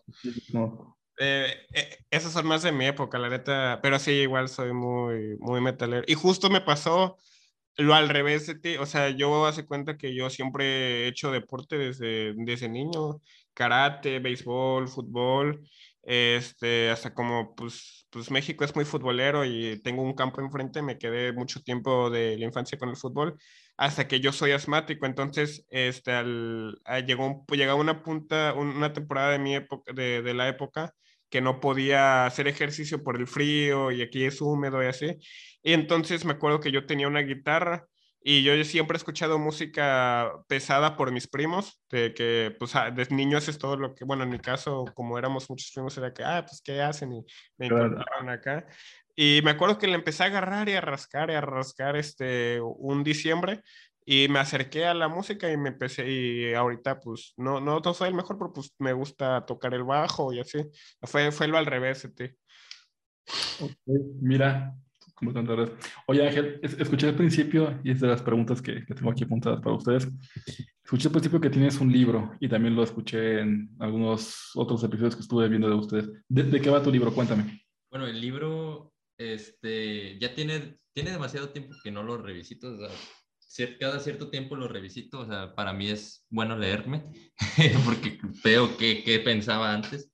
Este, Ese libro es de, bueno, lo que pasó fue que a principios del año pasado, este, mi abuelita eh, se enfermó, mi abuelita murió precisamente, eh, precisamente este año el mismo, el mismo día o el mismo lapso de tiempo que el año pasado estuvo internada por este, un problema en su pierna. Ella padecía de azúcar, se le conoce comúnmente, entonces le tuvieron que amputar de la rodilla para abajo de su pierna, creo, izquierda.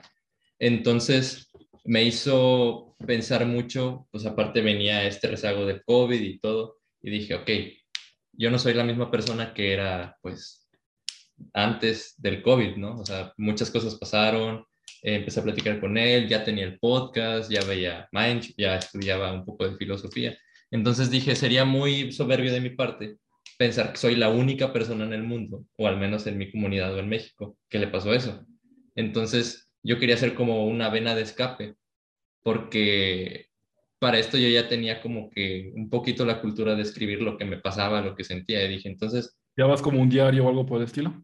Eh, no como un diario, eh, descargué Google Keep y ahí yo tenía un... En el teléfono. En el teléfono yo tenía un label que decía este, notas este, personales, algo así, y ahí escribía cómo me sentía. Hoy me siento tan así, hoy me siento así. Este, y dije, pues yo quiero ser esa vena de escape de, de las personas, o sea, que puedan eh, mirar lo que sienten, lo que piensan y que puedan hacer un momento de reflexión. Porque si bien a todo mundo le pasan cosas significativas y que pueden sacar mucho provecho de eso, no todos se dan el tiempo de, o sea, al final de cuentas el aprendizaje está en la reflexión.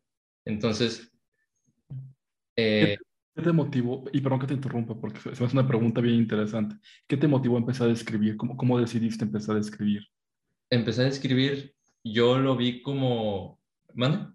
Eh, en el KIP me refiero, no, no, no, ya tu libro formal, sino en el KIP, las primeras notas y demás. ¿Cuál fue tu, tu motivación? Mi motivación fue este, estructurar mis, mis ideas, este, porque lo que me pasaba mucho eh, en el podcast antes y ahorita que lo dejé un poco, es que a veces pienso algo, eh, se me olvida, no lo escribo y luego lo quiero volver a pensar o quiero indagar más en esa idea y no tengo cómo, o sea, no tengo las bases. Entonces yo dije, pues voy a escribirlo, voy a escribir lo que pienso y más aparte lo que me ayudó fue que también empecé un podcast, pero guionado, o sea, yo hacía una investigación. Por ejemplo, el último podcast que hice este, así era, se trataba de eh, Giordano Bruno, este, Isaac Newton, creo, eh, Johannes Kepler y, este, ¿cómo se llamaba este el que dijo, sin embargo, se muere? Galileo Galilei. Este, y pues eso me gustaba porque estructuraba y aparte se me quedaban las cosas. Entonces ese fue parte del por qué empecé a escribir. Eh, porque yo sacaba todo lo que tenía, todo lo que pensaba, todo lo que sentía y podía verme reflejado. ¿eh? Pues ya a partir de eso, quieras o no, o sea, supongo que tú también escribes. Eh, una vez que escribes, tienes estos pensamientos, ya tienes una base. Tienes una base y después dices, ah, ok, contrasto con demás ideas, puedo desechar o puedo este, aumentar más la, los píxeles de mi idea. Entonces, era lo que me gustaba también. Y es, es un muy buen hábito empezar, y sobre todo a tu corta edad. Ahorita te voy a preguntar qué quieres estudiar, a, qué te quieres dedicar y demás, pero te ayuda muchísimo en tu vida. Desde el simple hecho de poder redactar un correo electrónico bien hecho, explicando claramente las ideas, hasta pues, autorreflexivo, como decías, ¿no?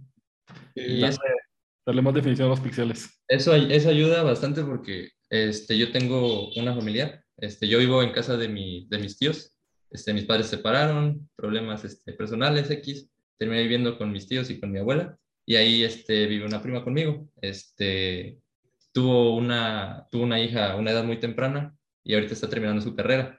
Y pues me ayuda porque pues yo en la casa tengo el papel de todólogo, junto con un primo que también estudió, estudia, está terminando en el este, Poli, de En el Politécnico, eh, Ingeniería Geóloga. Entonces, él, y yo somos los todólogos de la casa. Pero como él se fue a México, yo me quedé con ese papel. Pero es que no puedo tomar encima de la mona. yo cuando se fue a México, yo me quedé con ese papel ahí en la casa. Entonces, este, ayúdale, ayúdale con la tarea de tu hermano, ayúdame a arreglar esto en el teléfono, a ver esto del, de la estufa, lo que sea. Hay una fuga de agua en la cocina. Exacto. sí claro. No, aparte con los adultos que ven muchos adultos mayores en su casa, de que no le entienden algo a, al WhatsApp, algo, o sea, algo súper sencillo, de que no, pues es así, así, oh, qué inteligente eres, si deberías estudiar algo de tecnologías. Y la verdad, parte también este de, del por qué me gusta estudiar, o sea, demasiado, fue mi primo, precisamente el que está en el Politécnico, porque él desde, desde pequeño, o sea, yo tenía muchos problemas de, pues, de ira, este, entonces él platicaba conmigo y la manera ahora que lo veo de apaciguarme era, hey, mira, te traje este libro. O, hey, nos vamos a, nos vamos a levantar temprano, este, estudia geometría analítica. En el verano, que pasas de segundo semestre de, de prepa a tercer semestre, estudia geometría analítica, adelántate. Y así, o sea, eh, era la motivación. Entonces... No, me cae bien. No, no lo conozco, pero felicidades al primo de Ángel. Me cae muy bien. La verdad, sí. Entonces, Ahora, volviendo al, por qué mencioné a mi prima, este, entró a la carrera y me decía, oye, es que tengo que hablar de los tipos de factorización. Y pues ya, ahí iba. Oye, pero tengo que redactar acerca de esa administración de empresas, de calidad de riesgo y, cómo se manejan estas cosas de.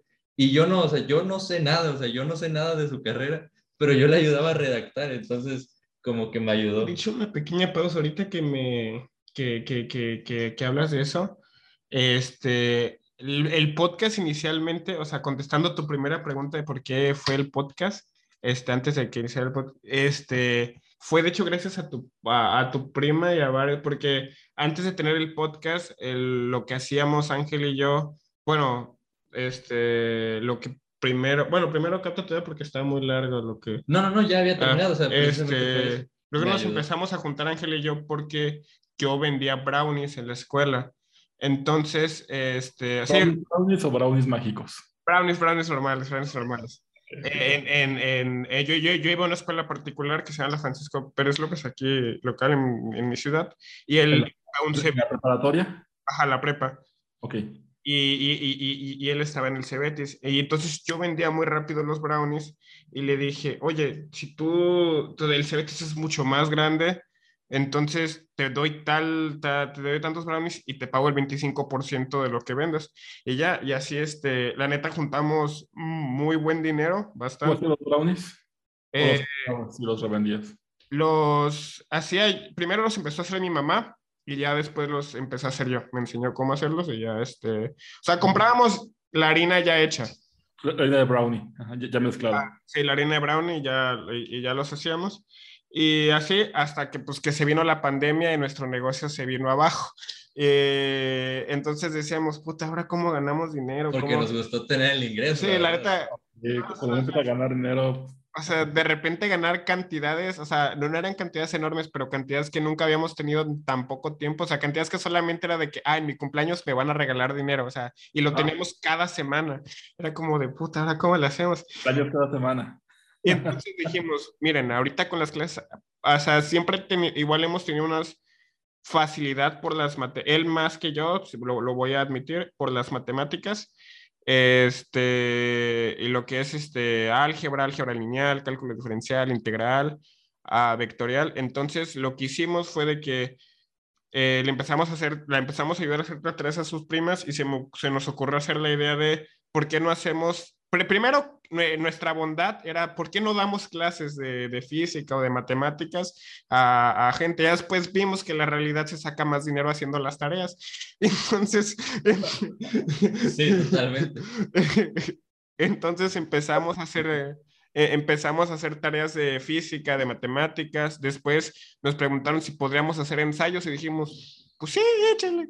Y ya empezamos también a hacer este, ensayos para carreras hasta de derecho o cosas así, fue creciendo un poco hasta que llegó el punto que me acuerdo que el, el, punto de inflexión fue de que no dormimos en un fin de semana, o sea, literal, no dormimos, o sea, era de, que, era de que estamos aquí justo en esta mesa. Me acuerdo bien, eran 14 PDFs que se tenían que realizar de matemáticas. Sí, y al siguiente día teníamos otra, carrera, otra, otra tarea de, de derecho.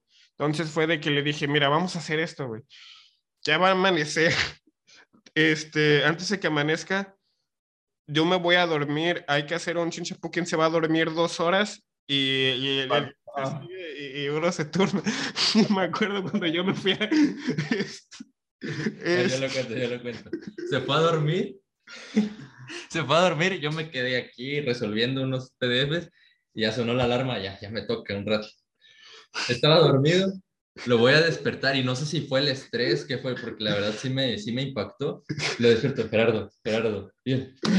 ¿Qué? No, no, no. y ya después yo lo voy a levantar y le digo, y igual se despierta. y ya fue. Este, y ya, y, y, al siguiente día dormimos como cuatro horas y, al, y a volver a, y a trabajar hasta que dijimos, güey, sabes que ya necesitamos un descanso porque o sea, me acuerdo que la página iba más o menos, pero este, le ayudamos, le enseñamos, ¿cómo, qué, qué, qué le enseñamos? ¿A quién? A, esta Karen. ¿A la de eh, ¿Eh? A la de la buena. Ajá. ese es otro tema. Ese, igual, eh, hace cuenta que nosotros nos sentimos muy salsitas, o sea, los, fue como de que, ah, sí, o sea, por, por, saber álgebra normal y cálculo dijimos, sí le entendemos, ¿era qué era? Este, estadística inferencial. Ah, era estadística, nosotros no tenemos ni, ni una idea de qué era estadística inferencial, pero dijimos, sí, tenemos clases. Y ya dijimos, en un video en YouTube de cinco minutos lo, lo, aprendemos. Estuvimos toda la noche, igual, los turnábamos, este, uno se duerme, uno así para estudiar y, hey, ya capté esto, o uno con el teléfono y otro en la computadora y así, este, descargando, hasta que realmente entendimos, le dimos clases a, la, a esta Karen, pasó y pues dijimos, güey, y si le ponemos este, clases de cálculo en general para la UNL, y fue, o sea, nada para, por poner como para la UNL, fue de, como que mucho marketing, y nos empezaron a seguir bastante gente, y ya fue que dijimos, mejor ya un descanso. Sí. Y de, de, eso fue que surgió la, o sea, el podcast surgió de que hacemos un podcast y al mismo tiempo promocionamos la, la página y ya murió la página de hacer tareas porque pues hacemos la de nosotros o hacemos la de ellos. Entonces, este... Sí, o sea, fue, fue, fue la etapa de que, pues la, o sea, si sinceramente en la pandemia, yo no, o sea, al principio de la pandemia, nada, yo no tuve clases en línea, o sea, fue el sexto semestre para pasar de prepa a universidad o sea, desde que salí de la, desde que salí de la escuela por pandemia, eh, no tuve clases en línea. O sea, los maestros se hicieron, o sea, se hicieron bien güeyes. Eh... No, no, tengo internet en mi casa. Ajá, entonces. En el libro. Era como de que hagan esta actividad y así era un mapa mental, un mapa conceptual y ya, y ya se, se entregaba. Y ya fue por eso ganamos, por eso fue el, fue el podcast. Parte de gracias fue gracias a tu prima. Fue la transición. Yo, yo hacía lo mismo en la universidad y en la prepa. Vendía tareas, clases, exámenes. Exámenes nosotros aprendimos a no vender porque una vez la regamos. Sí, una vez la regamos. Le sacamos, le sacamos un 7 a, a, una chava y, y, o sea, no nos, no nos regañó ni nos dijo nada porque pues le, le ayudamos, pero sí entre nosotros quedó un mal sabor de boca. Sí, como de que mejor no hay que hacer exámenes por cualquier cosa. Y ahorita también hacía eso. En la prepa y universidad. Es que nosotros, ah, pues tú también ya la viste, ¿no? La de Switch. Ajá, la, serie sí. Ajá, de menos inspirado mucho en Mike Ross. Que acá, que en Mike Ross ya tenían ustedes su título en Derecho y en, y en Física y en Ingeniería. y ¿Nunca, nunca intentaste como volverte al, al, lado oscuro de saber tanto, así de, pues me voy a volver mercenario y voy a abrir mis propias cosas y empezar a, a enseñar yo por mi parte o algo por el estilo? La verdad es que no. siempre, siempre me ha gustado compartir el conocimiento. Sí, sí, me gustó y, y, realmente empezó ese tema porque me pedían ayuda matemáticas y física. Eh, digamos, oye, me explicas para el examen y esto, hasta que en la prepa de repente me, pedía ayuda con la tarea, ah, sí te ayudo. No, pero ¿cuánto me cobras por hacérmela? Decía, ah, pues tanto. Igual pues, empecé a tener dinero en la prepa y me pagaban por dar clases y por hacer tareas. Para mí era facilísimo. ¿Por qué no? Y después era, ah, y pregúntale a Pedro, él te puede hacer tu tarea, ah, él te puede escribir el ensayo, ah, él te puede hacer el cuento para la de taller lectura de redacción, ah, él te puede hacer esto, lo otro, aquello. Entonces ya iban y, pero, nada más en mi propia en mi universidad, nunca lo hice como ustedes, una página o venderlo a, otras universidades, lo hubiera ah, hecho. bueno, pero pues porque eran otros tiempos. Eran otros tiempos, sí, el internet apenas pues era... De hecho, yo te tengo, o sea, esta pregunta, o sea, me puede responder un no sé o así, pero si en el tiempo en el que tuviste las grandes preguntas, o sea, tu siete, al, al, Pedrito de siete años, de que, que, era un agujero negro y así, y si hubiera existido el Internet, ¿crees que te hubiera beneficiado o crees que con tantas distracciones de, del algoritmo te hubiera perjudicado? Creo que me hubiera beneficiado, la... creo. A lo mejor sería adicto a, TikTok ahora, ¿verdad? Este, podría pasar. Te lo digo porque cuando conocí en carta, ya, tenía la, computadora, ya había tenido consolas de videojuego en, en infancia, tuve Nintendo y Super Nintendo y ahí me quedé. No tuve ninguna otra eh, consola, no tengo consola a la fecha. Este, y me refiero al punto de los distractores, porque en la computadora, pues ya mi hermano sí le cargaba jueguitos y tenía varios videojuegos en la computadora. Tenemos una computadora en toda la casa para compartirla. Y, y aún así yo prefería leer en carta. No, no sé si sepan lo que es en carta. Mm. Tal vez están muy jóvenes. En carta era, fue la primera eh, um, enciclopedia digital. Ah, ok, sí, el disco. Ah, ok, ok, ok. Sí, la hizo Microsoft, le ponías el disco y te ponías a buscar artículos. Yo me perdía leyendo en carta. ya, había leído las enciclopedias que hay en mi casa, que eran las empastadas, las, normales. Y, y de repente llegas a computadora, de regalo traía en carta, me la aventé toda. Entonces, y, ya tenía internet en casa, y ya había estaba de moda los chats y el ICQ y otras cosas de mensajería de, de su momento. No sé qué es ICQ. Eh, ICQ era un canal de mensajería.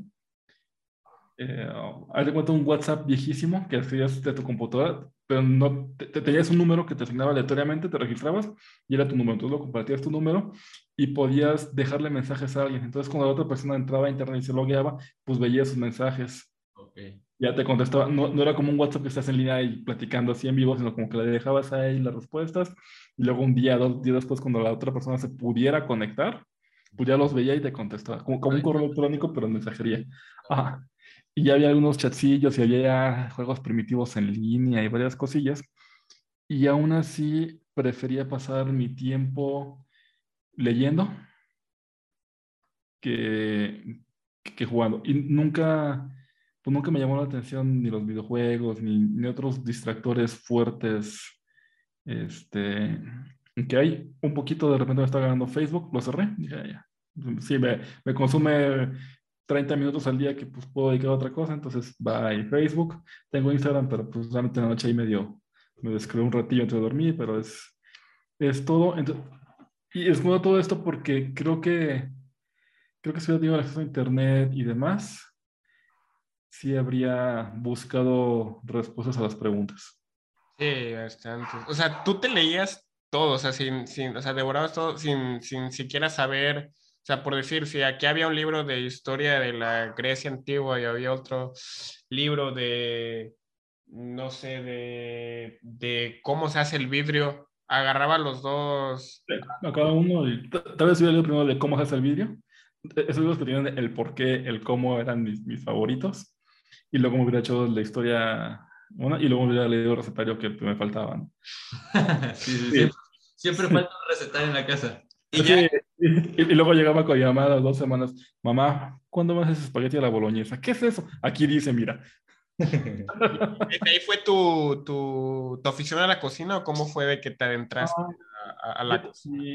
mi, mi ama siempre cocinó muy rico, tuve esa fortuna, muy, muy bien, y era, o sea, muy, muy, muy rico mi madre. Y me gustaba, y mi papá también entró a la cocina. Sea, para mí normal ver a mi papá, mi, mi papá cuando el fin de semana, entonces se metía, se preparaba la cena y hacía los frijolitos, que la, que la carnita asada, los taquitos, la torta, lo, lo que fuera, le, le, entraba y nos preparaba de comer. Entonces era normal y cuando empecé a vivir solo, tenía necesidad de comer y empecé a prepararme cosas y él me llamaba, oye, ¿cómo se hace esto? Oye, ¿cómo se hace aquello? Y ya había YouTube para ese momento, pues ya tenía 20 algo años. Ya, ya había YouTube, entonces pues ya me... Soy fan, por ejemplo, de Oscar Mesa, de La Capital. ah, buenísimo. Algún día Oscar Mesa va a ver este video. Saludos, Oscar Mesa. Soy tu fan. Yo también he sacado varias recetas. claro. Y entonces ahí eh, probando, echando, echando a perder de nuevo. Porque pues, la primera vez que haces algo te queda horrible. Y tú tienes que comer. Y no, y aparte quema las cosas. Y, quema y te lo tienes que comer porque no tienes más comida y es una motivación excelente para poner más cuidado. O te queda bien de sabor, pero estéticamente está horrible. ni de lo gato me lo como. Y entonces, esa, esa gran pasión de no morirme de hambre, de comer algo rico, aprecio mucho la comida, ¿sabes? Y cuando como algo feo, sí siento de, ching, acabo de perder una comida de mi vida en algo feo. Sí, de que yo me lo pude haber preparado. Sí, pude haber comido algo más rico y, tuve que comer esto. Bueno, pues ya. ¿Y no se te acordaron, o sea, no se te venían a la mente recetas, recetarios, eh, recetas que habías leído de, de, niño? Todavía tengo muchos libros de cocina. Porque aprendí y, aprendí cosas que pues, mis papás ni siquiera sabía que existían leyendo esos recetarios. Digo, espagueti a la boloñesa, cuando yo era niño que no era común encontrarlo. Y muchas recetas que de repente les enseñaba, ah, mira, y si haces unas pechugas en salsa de mango, mango, pechugas. Ah, y si hacemos ahora esto, no sé qué. E, entonces, descubrí esa pasión que leyendo, pues también podría encontrar cosas ricas. Sí. Me motivo después a, y, todavía tengo mucha literatura de, de cocina, libros como de Anthony Bourdain, de Michael Keller, de Ramsey. Tengo la luz de, de cocina, este, libros de maridaje, libros de vinos. Combinar, combinar las, tus pasiones o tus gustos con leer o con, con la palabra escrita es, es un mundo totalmente maravilloso y te abre de... Fabuloso. Y yo sé que esta pregunta sería como preguntarte cuál es tu canción favorita, pero a ver, dime como, no te voy a decir uno, pero a ver tu top 5 de platillos que tú dirías. Que te quedan bien o que te gustan. O que te quedan bien, o que, o sea, que a ti digas, esto lo puedo comer, ah, me encanta. Uy, una pregunta que me han hecho varias veces yo. Es una pregunta que hasta el día de hoy no puedo responder. No sé si voy a decir cinco o voy a decir muchos. Eh, un buen taquito al pastor Buen mexicano, no podría Es, es, maravilloso, no, hay nada que se le compare a, a, toda la mezcla de sabores, ¿sabes? El adobito de la carne, la, la costra crujiente, doradita y adentro, su bocito, la grasita, una tortillita así calentada con misma grasita. Con piña sin piña. ¿Mande? Con piña sin piña. Eh, con piña, pero primero me como la piña y luego el taco. Ah, ok. okay. La, la, piña me encanta pero ya mezclo el sabor, no me gusta tanto. Entonces me, como la piña, ya le pongo limoncito a la salsa y, venga. Entonces primero la piña y luego el taco. Y así cada taquito, ¿no? Entonces la piña, el taco, la piña, el taco. me, me, gusta mucho la carne asada.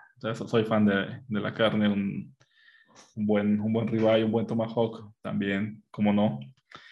Eh, me gusta mucho el mole.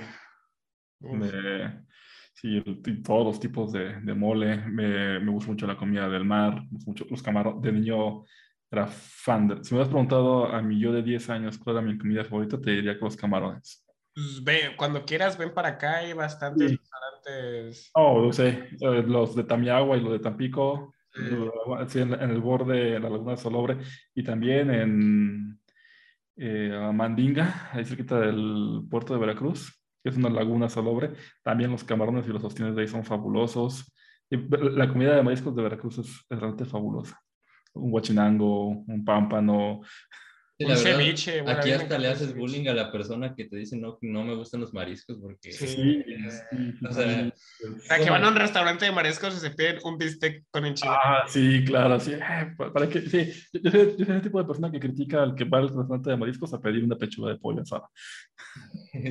Eh, no me acuerdo el nombre del restaurante, pero si un día vas a Tampico, eh, ahorita por cuando termine eso te, te mando por WhatsApp, como comí los mejores camarones empanizados al coco. Al coco. Oh. Excelentes. O sea, o sea de, fuera de Veracruz y todo, los mejores camarones al coco que he comido en Ciudad de Tampico. Me gusta muchísimo el pato. Me gusta un buen hot dog, muchísimo. El del Capital también es, hace buenos hot dogs. El Capital, lo, lo tendré en cuenta. Entonces, pues difícilmente podría escoger 5 o 10, este, muy, muy, muy. Me ha hecho la pregunta de si tuvieras que elegir un platillo para comer el resto de tu vida, ¿cuál sería?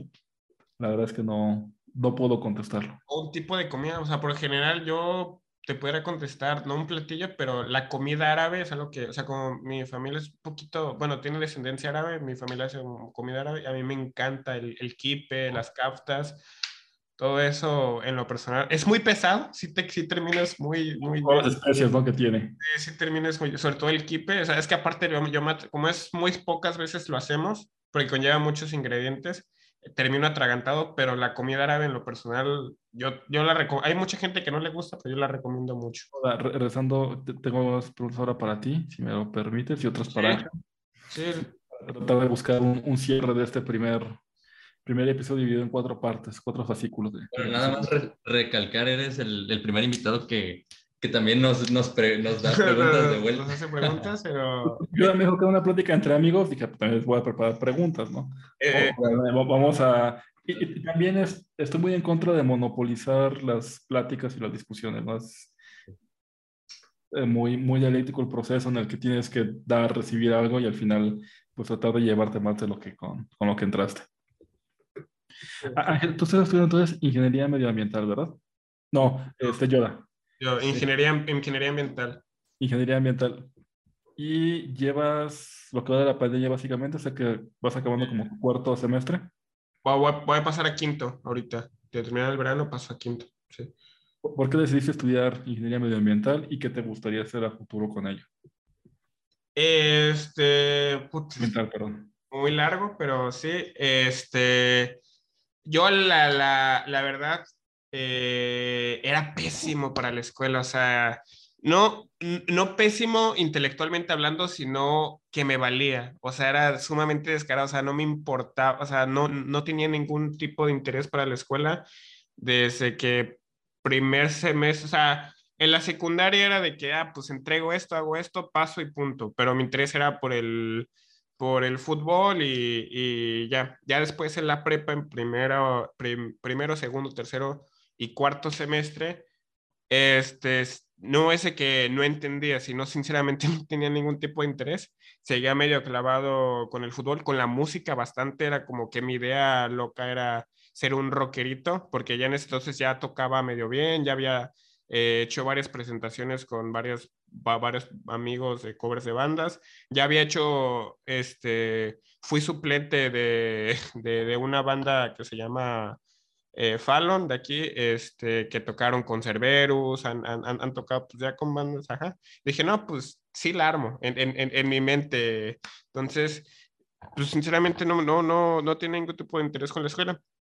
Hasta en cuarto semestre fueron unos de la Universidad Veracruzana, que es en la que actualmente estudio, a dar una conferencia de ingeniería ambiental. Y me acuerdo que me, me, gustó bastante, o sea, me llamó la atención el ámbito laboral, a lo que se dedicaban, porque desde niño siempre era de que hasta ponía en, la basura, ponía eh, basura orgánica, basura inorgánica, hay que reciclar esto, o sea, yo en mi mente no pedía popotes, o sea, cosas así de que cuando no sabes, pero... Ah, entonces, este, me, gustó bastante la carrera, pero yo, yo haciéndome menos, porque pues obviamente si vas a la escuela solo a calentar el asiento, no vas a tener ningún tipo de conocimiento. Entonces dije, no, pero es ingeniería, no voy a poder. Y pues los profes y los compañeros te, siempre están ahí para animarte y te decían, no, no manches, tú cómo vas a poder hacer esto y lo otro. Y, y me acuerdo que me fui a extra por obvias razones, de matemáticas. Y fui con el profe Lerma que le mando, o sea, gracias al profe Lerma es que hoy por hoy estoy aquí haciendo este proyecto, sinceramente. Este, fui con el profe, eh, el profe Lerma solamente daba quinto semestre el área de exactas, pero también daba clases particulares para los que querían saber más o los que estaban a punto de reprobar, como en mi caso. Entonces me acuerdo que me enseñó, y la primera clase que fui con él, lo que no aprendí en un semestre lo aprendí con él en dos horas y dije, no, pues sí puedo. O sea, dije, sí, o sea, o sea, no, no, no soy burro. Y ya fue de que fui yendo, fui yendo y me volví muy bueno. Y entonces, este, aprobé el examen con 10 sin ningún problema. O sea, me acuerdo que todavía un día antes de, de del, del, del, extraordinario me fui de fiesta y prácticamente fui en vivo al examen y lo pasé con 10 sin ningún problema. Y dije, pues pues me voy a meter, o sea, fue, o sea, fue un impulso de que dije, no sabía qué estudiar, no sabía qué dedicarme, yo me iba por el área de, este, de humanidades para ver qué, qué, qué agarraba.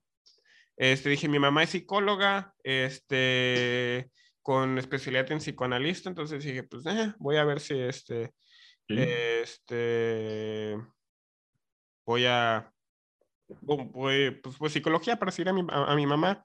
Entonces, pero también las matemáticas recuerdo que en la primaria se me hacían muy fáciles, pero pues ya en la secundaria. Entonces, seguí estudiando y dije, cuando pasé el examen con, con 10, dije, pues voy a, este, me voy a meter a exactas, a ver si, a, a, a, a, ver si puedo, pero para esto dije, a ver, porque ya pasé un examen no significa que vaya a, pasar este, eh, o sea, que, que, la vaya a librar en exactas. Me voy a meter un curso de verano con el profe mismo y que este profe me diga si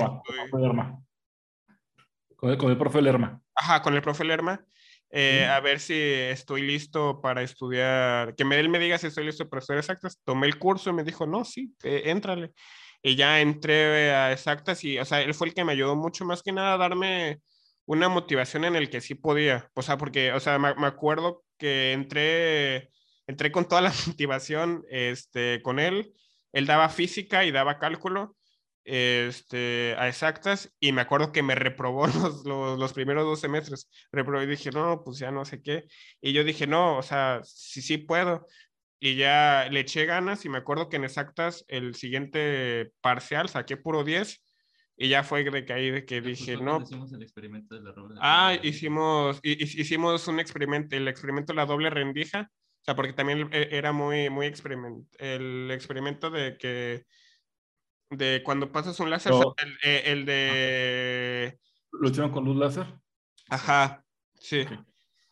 Entonces, este, para esto yo ya, aparte de las clases con, con él, eh, me devoré también ese verano. O sea, me acuerdo que ese verano yo le dije a mi papá, oye, este, dile a mis amigos que me fui a, tengo una tía en Córdoba, eh, que luego me, me, me, voy para allá, dile a mis amigos si me vienen a buscar que me fui a Córdoba este, yo no quiero salir, no quiero hacer nada, quiero enfocarme en, estudiar. Mi papá, no, sí, claro, porque, o sea, para esto yo ya llevaba un background de que todos los fines saliera, eh, tomar alcohol y, cosas así.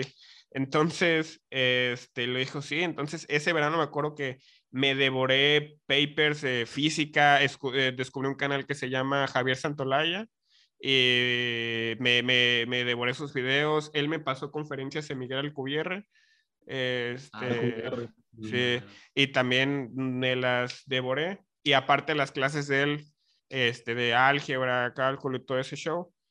Y ya, eh, entré exacto, digo, reprobé, después este, pasé. Y como yo ya tenía un conocimiento de divulgación científica, cuando él ponía cosas de, de, de experimentos, yo, a mí se me volaba la cabeza de que todos mis amigos hacían algo de física o sea, me acuerdo cuando puso hacer, pues voy a hacer una feria de experimentos y el que, y, el que saque 10 en los experimentos, este, lo exento en el, en, el semestre de física. Y todos mis amigos haciendo experimentos de física clásica, gastando bastante dinero. Yo gasté cero pesos, o sea, acaso solamente gasté lo de la cinta adhesiva este, me vino, me vino él a ayudarme, lo hicimos los dos. Yo me, me robé los portaobjetos del laboratorio del CB. Laboratorio de, la prepa de química. Ajá, o sea, yo, yo, yo, yo, yo fui el que invirtió menos y todo, pero, o sea, obviamente fui el que, el que expuse más y, y, y, exenté, o sea, porque o sea, yo tenía como que la bastante imaginación. Dije, no, ese, o sea, ya me acuerdo que hasta haberlos visto yo con peco, pequé de soberbia al decir, no, o sea, estos vatos tanto mundo que hay de física y haciendo cosas. O sea, sí pecaba un poquito de, de soberbia en ese entonces. No, no, no te voy a mentir. Y ya este fue de que me enamoré bastante de la física, así bastante, pero por este después eh, cayó, antes de caer la pandemia, yo tuve problemas de adicciones y caí con una, en un brote este, psicótico y aparte me dio tuve una crisis de ansiedad. Y entonces fue de que conversamos con mis papás y platicando y todo, este, dijimos, ¿sabes qué? Mejor quédate aquí en Poza a estudiar y ya posteriormente haces lo demás, porque pues la carrera de físicas no está aquí, está en Jalapa de, de, la Universidad Veracruzana. Entonces yo dije, bueno, y me acordé de ingeniería ambiental y dije, pues voy a estudiar ingeniería ambiental, tiene mucha química, mucho, este, ahorita ya que lo veo, dije, puta, hubiera estudiado mejor electromecánico, mecatrónico, cosas así, pero fue la primerita que se me vino a la mente. También me encanta mi carrera, o sea, me gustaría ver más cosas de tecnología, pero pues lo compensa con demasiada química. Este, entonces, que al mismo tiempo, si lo veo así, química y física es prácticamente lo mismo. Y ya. lo borro, por. sí, sí, ya, sí, sí, sí, son muy. Y ya fue de que. Y aparte también me inspiró mucho mi maestro. O sea, mi maestro igual tiene. Es este. Es ingeniero químico, de hecho, es, es, estudió una licenciatura en matemáticas y después hizo una maestría en enseñanzas matemáticas. Y ya fue con, que con él me, me apegué mucho y así fue de que dije, no, pues ingeniería ambiental.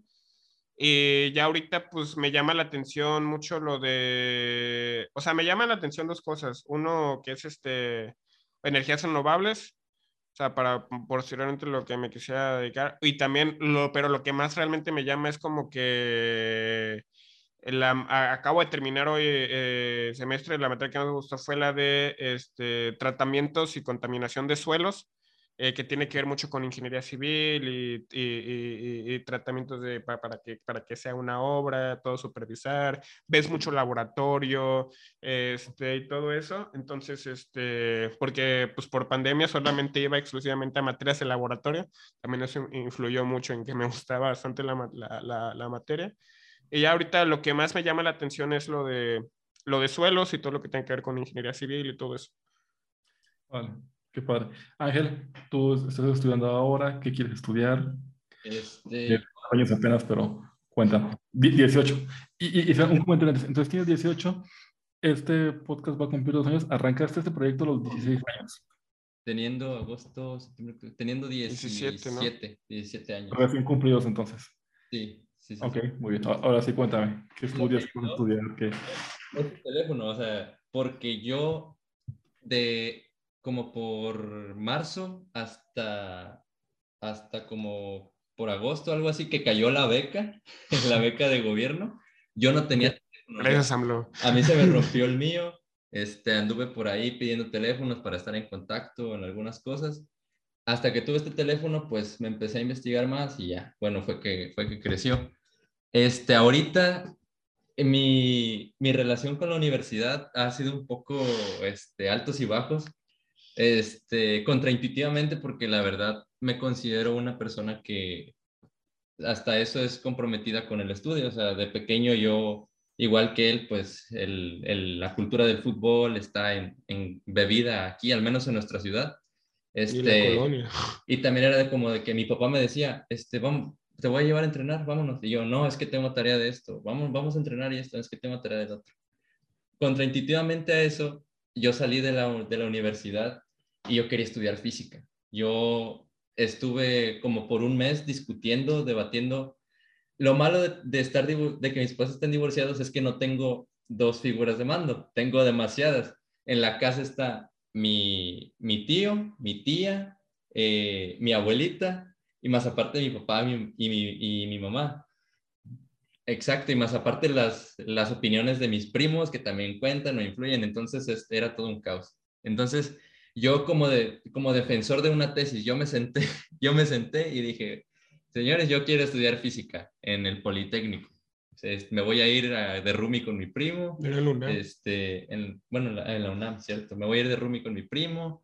Este, mi primo también me alentó a, tener eso porque yo decía, bueno, pues yo quiero estar en el Simvestaff porque ya, ya, me había, ya me había empapado un poco y dije, oye, yo quiero eso. Entonces, eh, para no hacerte el cuento largo, no se pudo, me dijeron que no, porque la inseguridad y todo esto, mi familia es algo conservador y, cuida mucho de la familia, entonces me dijeron, mira, ¿sabes qué? No. Y yo dije, ¿A tu primo no lo quieren o por qué sí lo dejaron? no, lo dejaron porque fue, fue un momento de rebeldía, o sea... Ok, dijo, yo, yo me voy. Ah, o sea, mi tía estuvo diciendo, no te vas, no te vas, no te vas, y él dijo, sí me voy, sí me voy, sí me voy. No, y aparte dejó el fútbol profesional. Exacto. Sí, él ya jugaba en tercera división aquí en, aquí en Costa Rica. ¿Tercera división es bueno o es malo? Eh, tienes que hacer otra cosa para vivir. O sea. Este, no, y mi primo tenía. La... ya te pagan por jugar. Ya, pero no comes por. por eso. Okay. Y mi primo la tenía de ganar ahí porque pues es, es una persona que mide dos metros, literal, dos metros. Este, entonces sí, es, es un personajazo, este, deberíamos hacer luego un, episodio.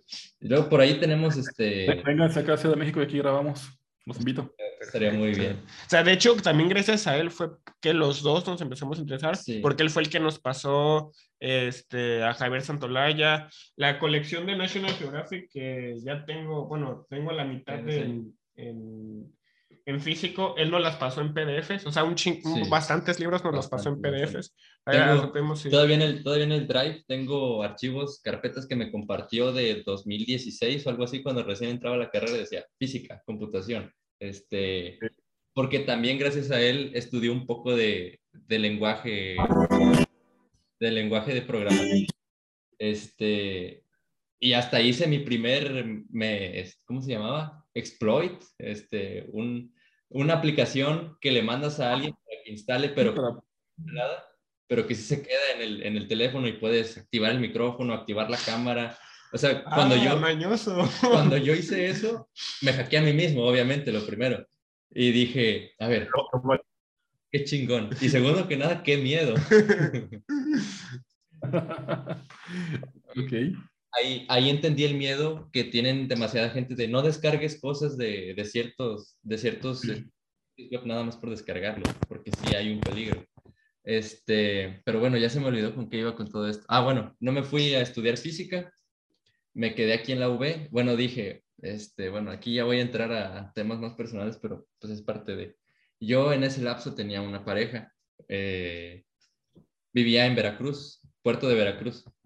Entonces, yo quería estudiar ingeniería química, fue mi primera, antes, mi primer amor antes de la física. Porque, porque tengo un tío, tengo varios tíos que estudiaron eso. Y pues eh, tienen un cierto nivel que me pueden ayudar el día de mañana que yo salga de la carrera. Y dije, bueno, pero pues ya, este, también tengo familia en Veracruz y dijeron, si te quieres venir, te puedes venir. Eh, tampoco me dejaron. Dije, bueno, ya voy a estudiar ingeniería química, ya no voy a estudiar física, déjenme irme con mi familia a Veracruz. Bueno, este, dijeron que sí. Después hablamos otra vez y este, me dijeron que siempre no, pero a mí se me olvidó cambiar el, porque había dos, ¿dónde presentas el examen y para qué facultad? Ok. A mí se me olvidó cambiar la facultad de Boca del Río Veracruz a mi municipio, que es Poza Rica. Entonces, yo quedé, cuando hago el examen y todo aquí, y quedé lugar 9 con 8, creo que con 9, 9 cerrado, 8 puntos y tanto. Pero, pues, todos publican sus resultados, todos mis compañeros de generación, y todos decían Poza Rica Tuxpan y el mío decía Veracruz. Y yo me quedé así de, mm, aquí hay algo raro. Entonces caímos en cuentas que había quedado en Veracruz, Boca del Río Veracruz. Este, entré al semestre, me traté de mover antes de que empezara el semestre, no se pudo. Estuve un semestre completo en el Río Veracruz estudiando a distancia porque era en línea por la pandemia todavía. Y me estuve moviendo los primeros meses, los primeros tres, tres meses. Este, y me dijeron, estaba en contacto, en contacto con la secretaria académica, con mi tutora, que la verdad, gracias a mi tutora fue que yo no me di por vencido, este, porque yo dije, uno como siempre de joven, este, eh, en, cerrándose en sus propios problemas, y yo dije, yo ya no tengo futuro. Y mi tutora se encargó demasiado de, de, de alentarme y de decirme que pues esto es un error como cualquier otro y que pasaba. Entonces, a mediados del semestre me dijeron, ¿sabes qué? Tú tienes que cursar dos años, dos años y medio para poder cambiarte de, sede. Y yo, pues es que no puedo, no puedo, ya van a empezar presenciales, este, no me puedo ir a Veracruz. Entonces, me tiré, o sea, literalmente yo lo que hice fue dejar de entrar a clases, dejar de entregar proyectos, dejar de entrar hasta los chats de WhatsApp. Y no fue hasta una semana antes de acabar el semestre que me dijeron, puedes pedir tu, tu movilización, así se le llama, y te puedes cambiar acá. Eh, si mantienes un cierto promedio, ya te quedas. Y yo, no, pues es que ya no puedo. Traté de salvarlo, traté de todo, no pude. Me, di de baja. Me di de baja el semestre que fue en diciembre del año pasado. Este, y dije, bueno, pues que sigue. Apliqué, ahora sí saqué la ficha para, para Poza Rica, para aquí donde vivo pero ya no puedes este, aplicar para la misma carrera una vez, que, una vez que te das de baja, porque ya tienes una matrícula con tu nombre, con tu identificación. Con esa carrera. Entonces, yo tengo este, familiares en, en, el ámbito del petróleo y me dijeron, oye, pues estudia ingeniería petrolera, o sea, a final de cuentas ya yo lo veía, o sea, ya el estudiar yo ingeniería petrolera, que es afortunadamente donde presenté examen y pasé actualmente, pues ya, ya empiezo clases el 8 de agosto o 15 de agosto.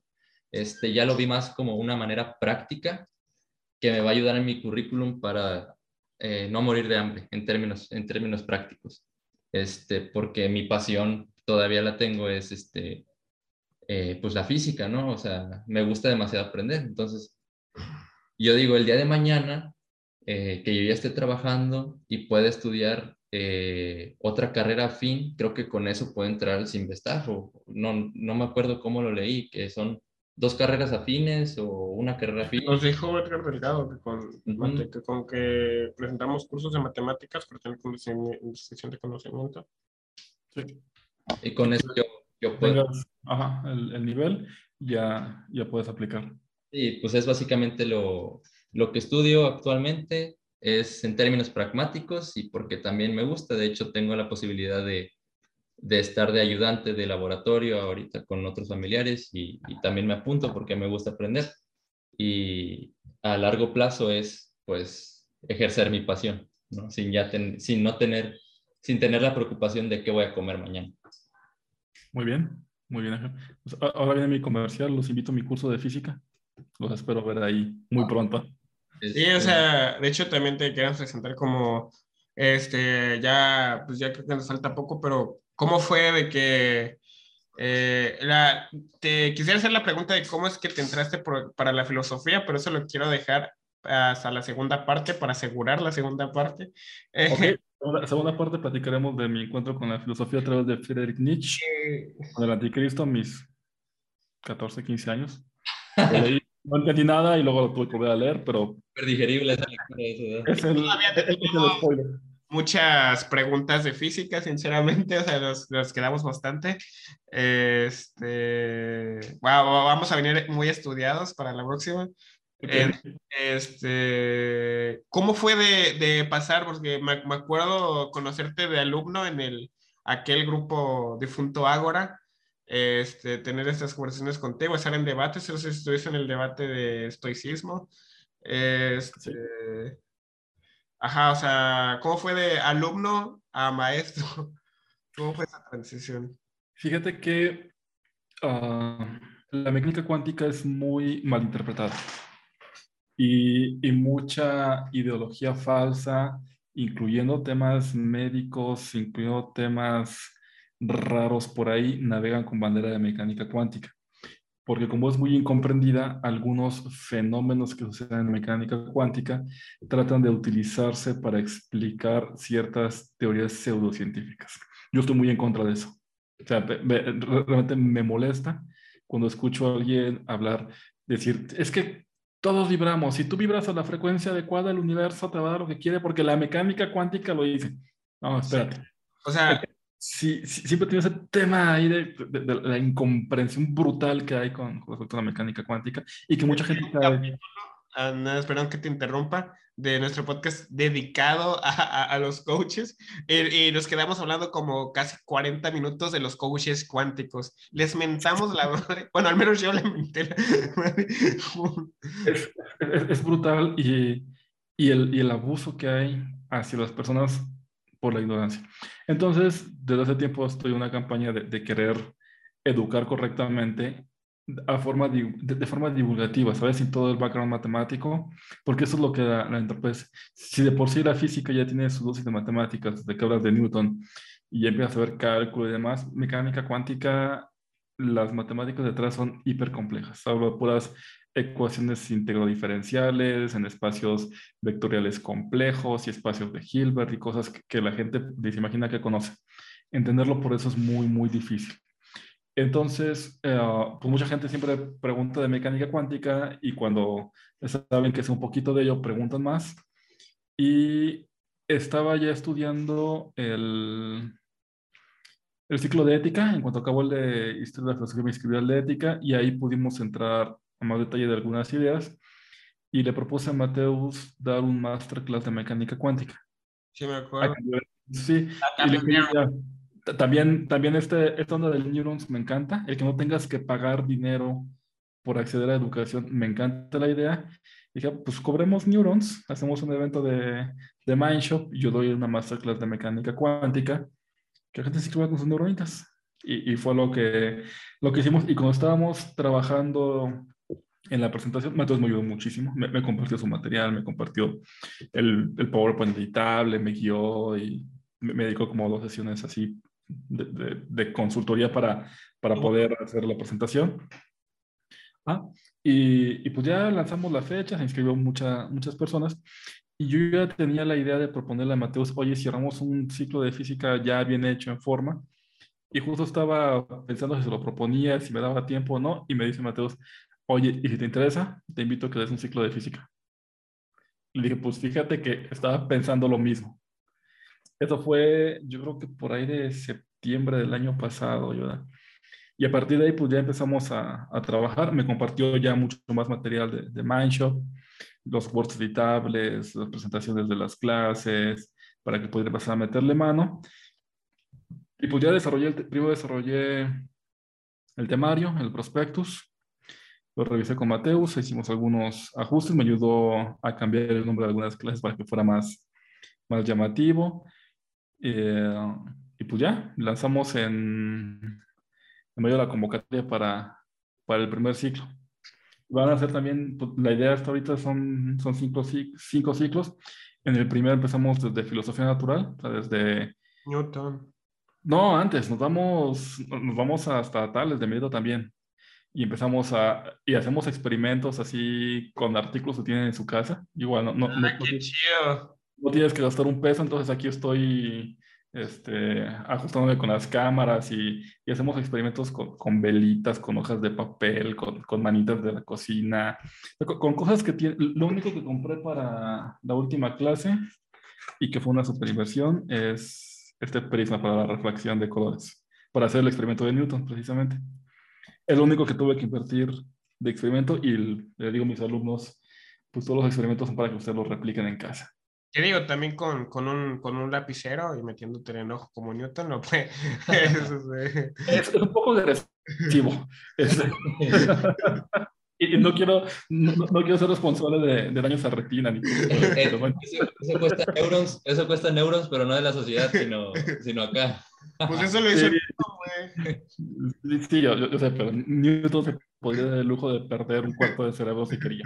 Nosotros no. hay, que, hay que hacer que cada neurona cuente. Sí. Pues, efectivamente. Sí, no. Entonces, pues, es el. Ah, a propósito del arcoíris. Y, y muchos también de mis experimentos es salgan a ver el cielo. O sea, si, si, si ven para allá, van a apreciar esto y aquello. Eclipses de luna, observamos uno y demás.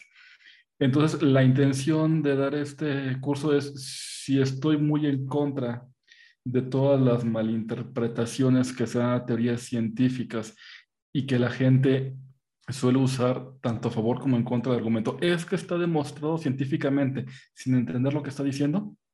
Eh, como bien diría Feynman, o sea, cuando tú crees que ya entendiste la mecánica cuántica es porque realmente no has entendido nada. No has entendido nada. Si, si, no, si después de conocer la mecánica cuántica no has acabado abrumado, es que no has entendido nada. Exacto. Exacto. Sí. Entonces, y, y, por eso pues ya armé el ciclo, le dediqué tiempo y por fin se, se pudo dar. Ya esta semana es la última, la semana 10 del primer grupo, el sábado es su último tutorial. Y aparte de los tutoriales, las clases son de filosofía natural y poco a poco vamos destruyendo el concepto de mitología y construyendo el método científico. Cerramos con Newton, la penúltima es Galileo, la última es Newton con la teoría del color y ahí ya pues derrumbamos por completo mitología y otro tipo de creencias para construir un método científico que es lo que vale. Los siguientes ciclos van de Newton hacia la física moderna.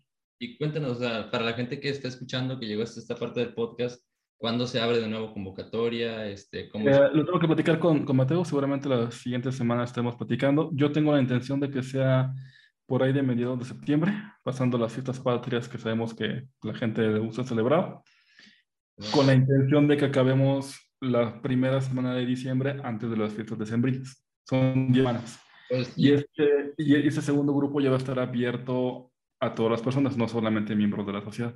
Supongo que de los flyers se encarga Mateus, pero pues en todo caso si los llegas a tener antes o algo por el estilo. Sí, claro. Los compartes y nosotros nos encargamos de... Y suban las redes y demás. Y yo los espero de alumnos, ahí luego, ahí luego platicamos condiciones preferenciales para los autores del podcast. Y antes de que acabe el, el, episodio, que ya faltan unos minutos, este, para la persona que llegó hasta este momento que, que se los este, agradecemos. Qué valiente. Eh, que eh, yo siempre, este, pero aprovechando que estás aquí, cuando me pregunten cómo quiero, cómo iniciarme en las matemáticas, en la física, yo, siempre doy dos libros, Baldor y el libro de Tippens, este, que el libro de Tippens fue el que me ayudó bastante casi toda mi prueba.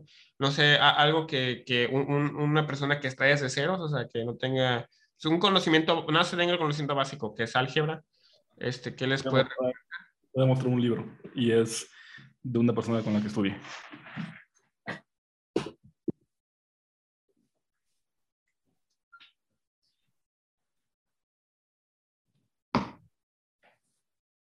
México en pandemia, de Luis Ángel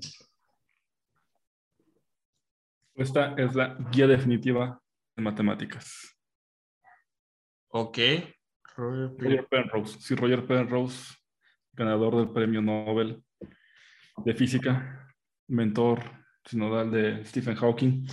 Este libro se llama El camino a la realidad y es un libro que revisa, su título es una guía completa de las leyes del universo. Este libro arranca con los pitagóricos y es, es, un libro escrito en prosa que te introduce las matemáticas y el concepto de prueba y demostraciones matemáticas. Empieza con los sólidos platónicos y luego pasa precisamente al teselaciones y conjuntos de Mandelbrot. Hay una discusión acerca de la teoría de la ciudad de Platón y luego hace una demostración geométrica del teorema de Pitágoras.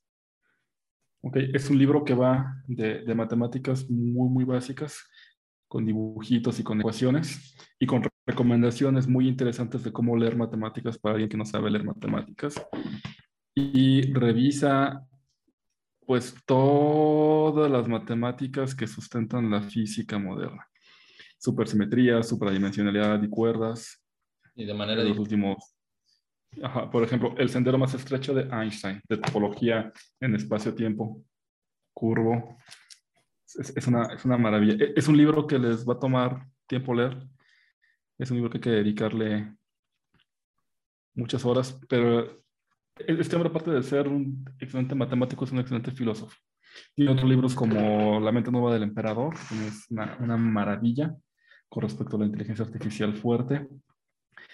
Y si deciden embarcarse en este camino, créanme que van a ver los Van Gogh, los Matisse, los Pollock, los Picasso de las matemáticas. Y van a entender su relación de las matemáticas con el mundo físico y por qué podemos construir la física que podemos construir basada en matemáticas. Terminando este capítulo, te prometo que va a ser lo primero que voy a hacer es eh, pedirlo por, por Mercado Libre. Sí, totalmente. Es el, literal, una guía completa de las leyes del universo. No me acuerdo cuántos años le tomó escribirlo, pero pues... Claro y spin cuánticos, el entrelazado mundo cuántico, el electrón y las partículas de Dirac, el modelo estándar de la física de partículas. Yo recomendando el libro de Tippens, ahora me siento...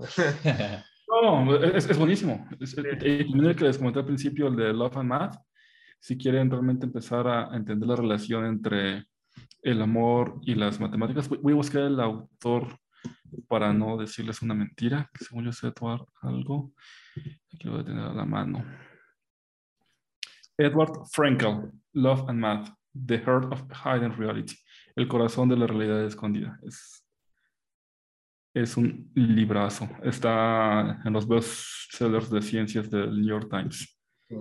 Es, un super libro para, para, entender que hay belleza en las matemáticas. Edward, ¿qué me dijiste?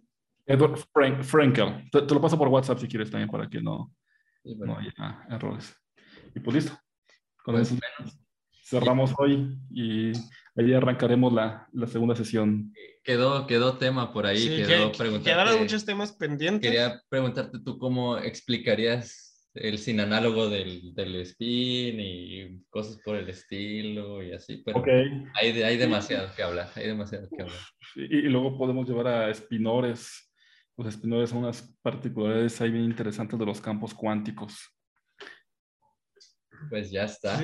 espero que, este, que, no tarde la segunda parte y eso estamos libres el día que tú quieras. Esto es uno de esos capítulos que espero que las, y creo que las personas que llegaron hasta aquí se sienten identificadas como yo, que te dejan con ganas, con ganas de más, pero pues así es el conocimiento. O sea, después de aquí váyanse a leer, váyanse a leer, busquen otro podcast, lo que quieran. o sea, pero sigue siempre digo a mis amigos que tengan cuidado cuando me preguntan cosas de física y matemáticas. El problema no es empezar la plática, el problema es callarme, así que... No, echamos horas, pero... Pues muchas gracias por la invitación, gracias por el proyecto que están haciendo. Me, he hecho uno que otro capítulo, está bien interesante. Creo yo que los podcasts y el contenido debería ser más enfocado a lo que tratan de crear. Les deseo mucho éxito, que tengan muchos, muchos visitantes y que aprendan mucho junto con ustedes. Muchísimas gracias. Muchísimas gracias. Este, bueno, pues hasta aquí llegó el capítulo con el gran Pedro Vélez. Eh, gracias a toda la gente que nos escuchó, que nos vio y nos vemos la próxima. Adiós.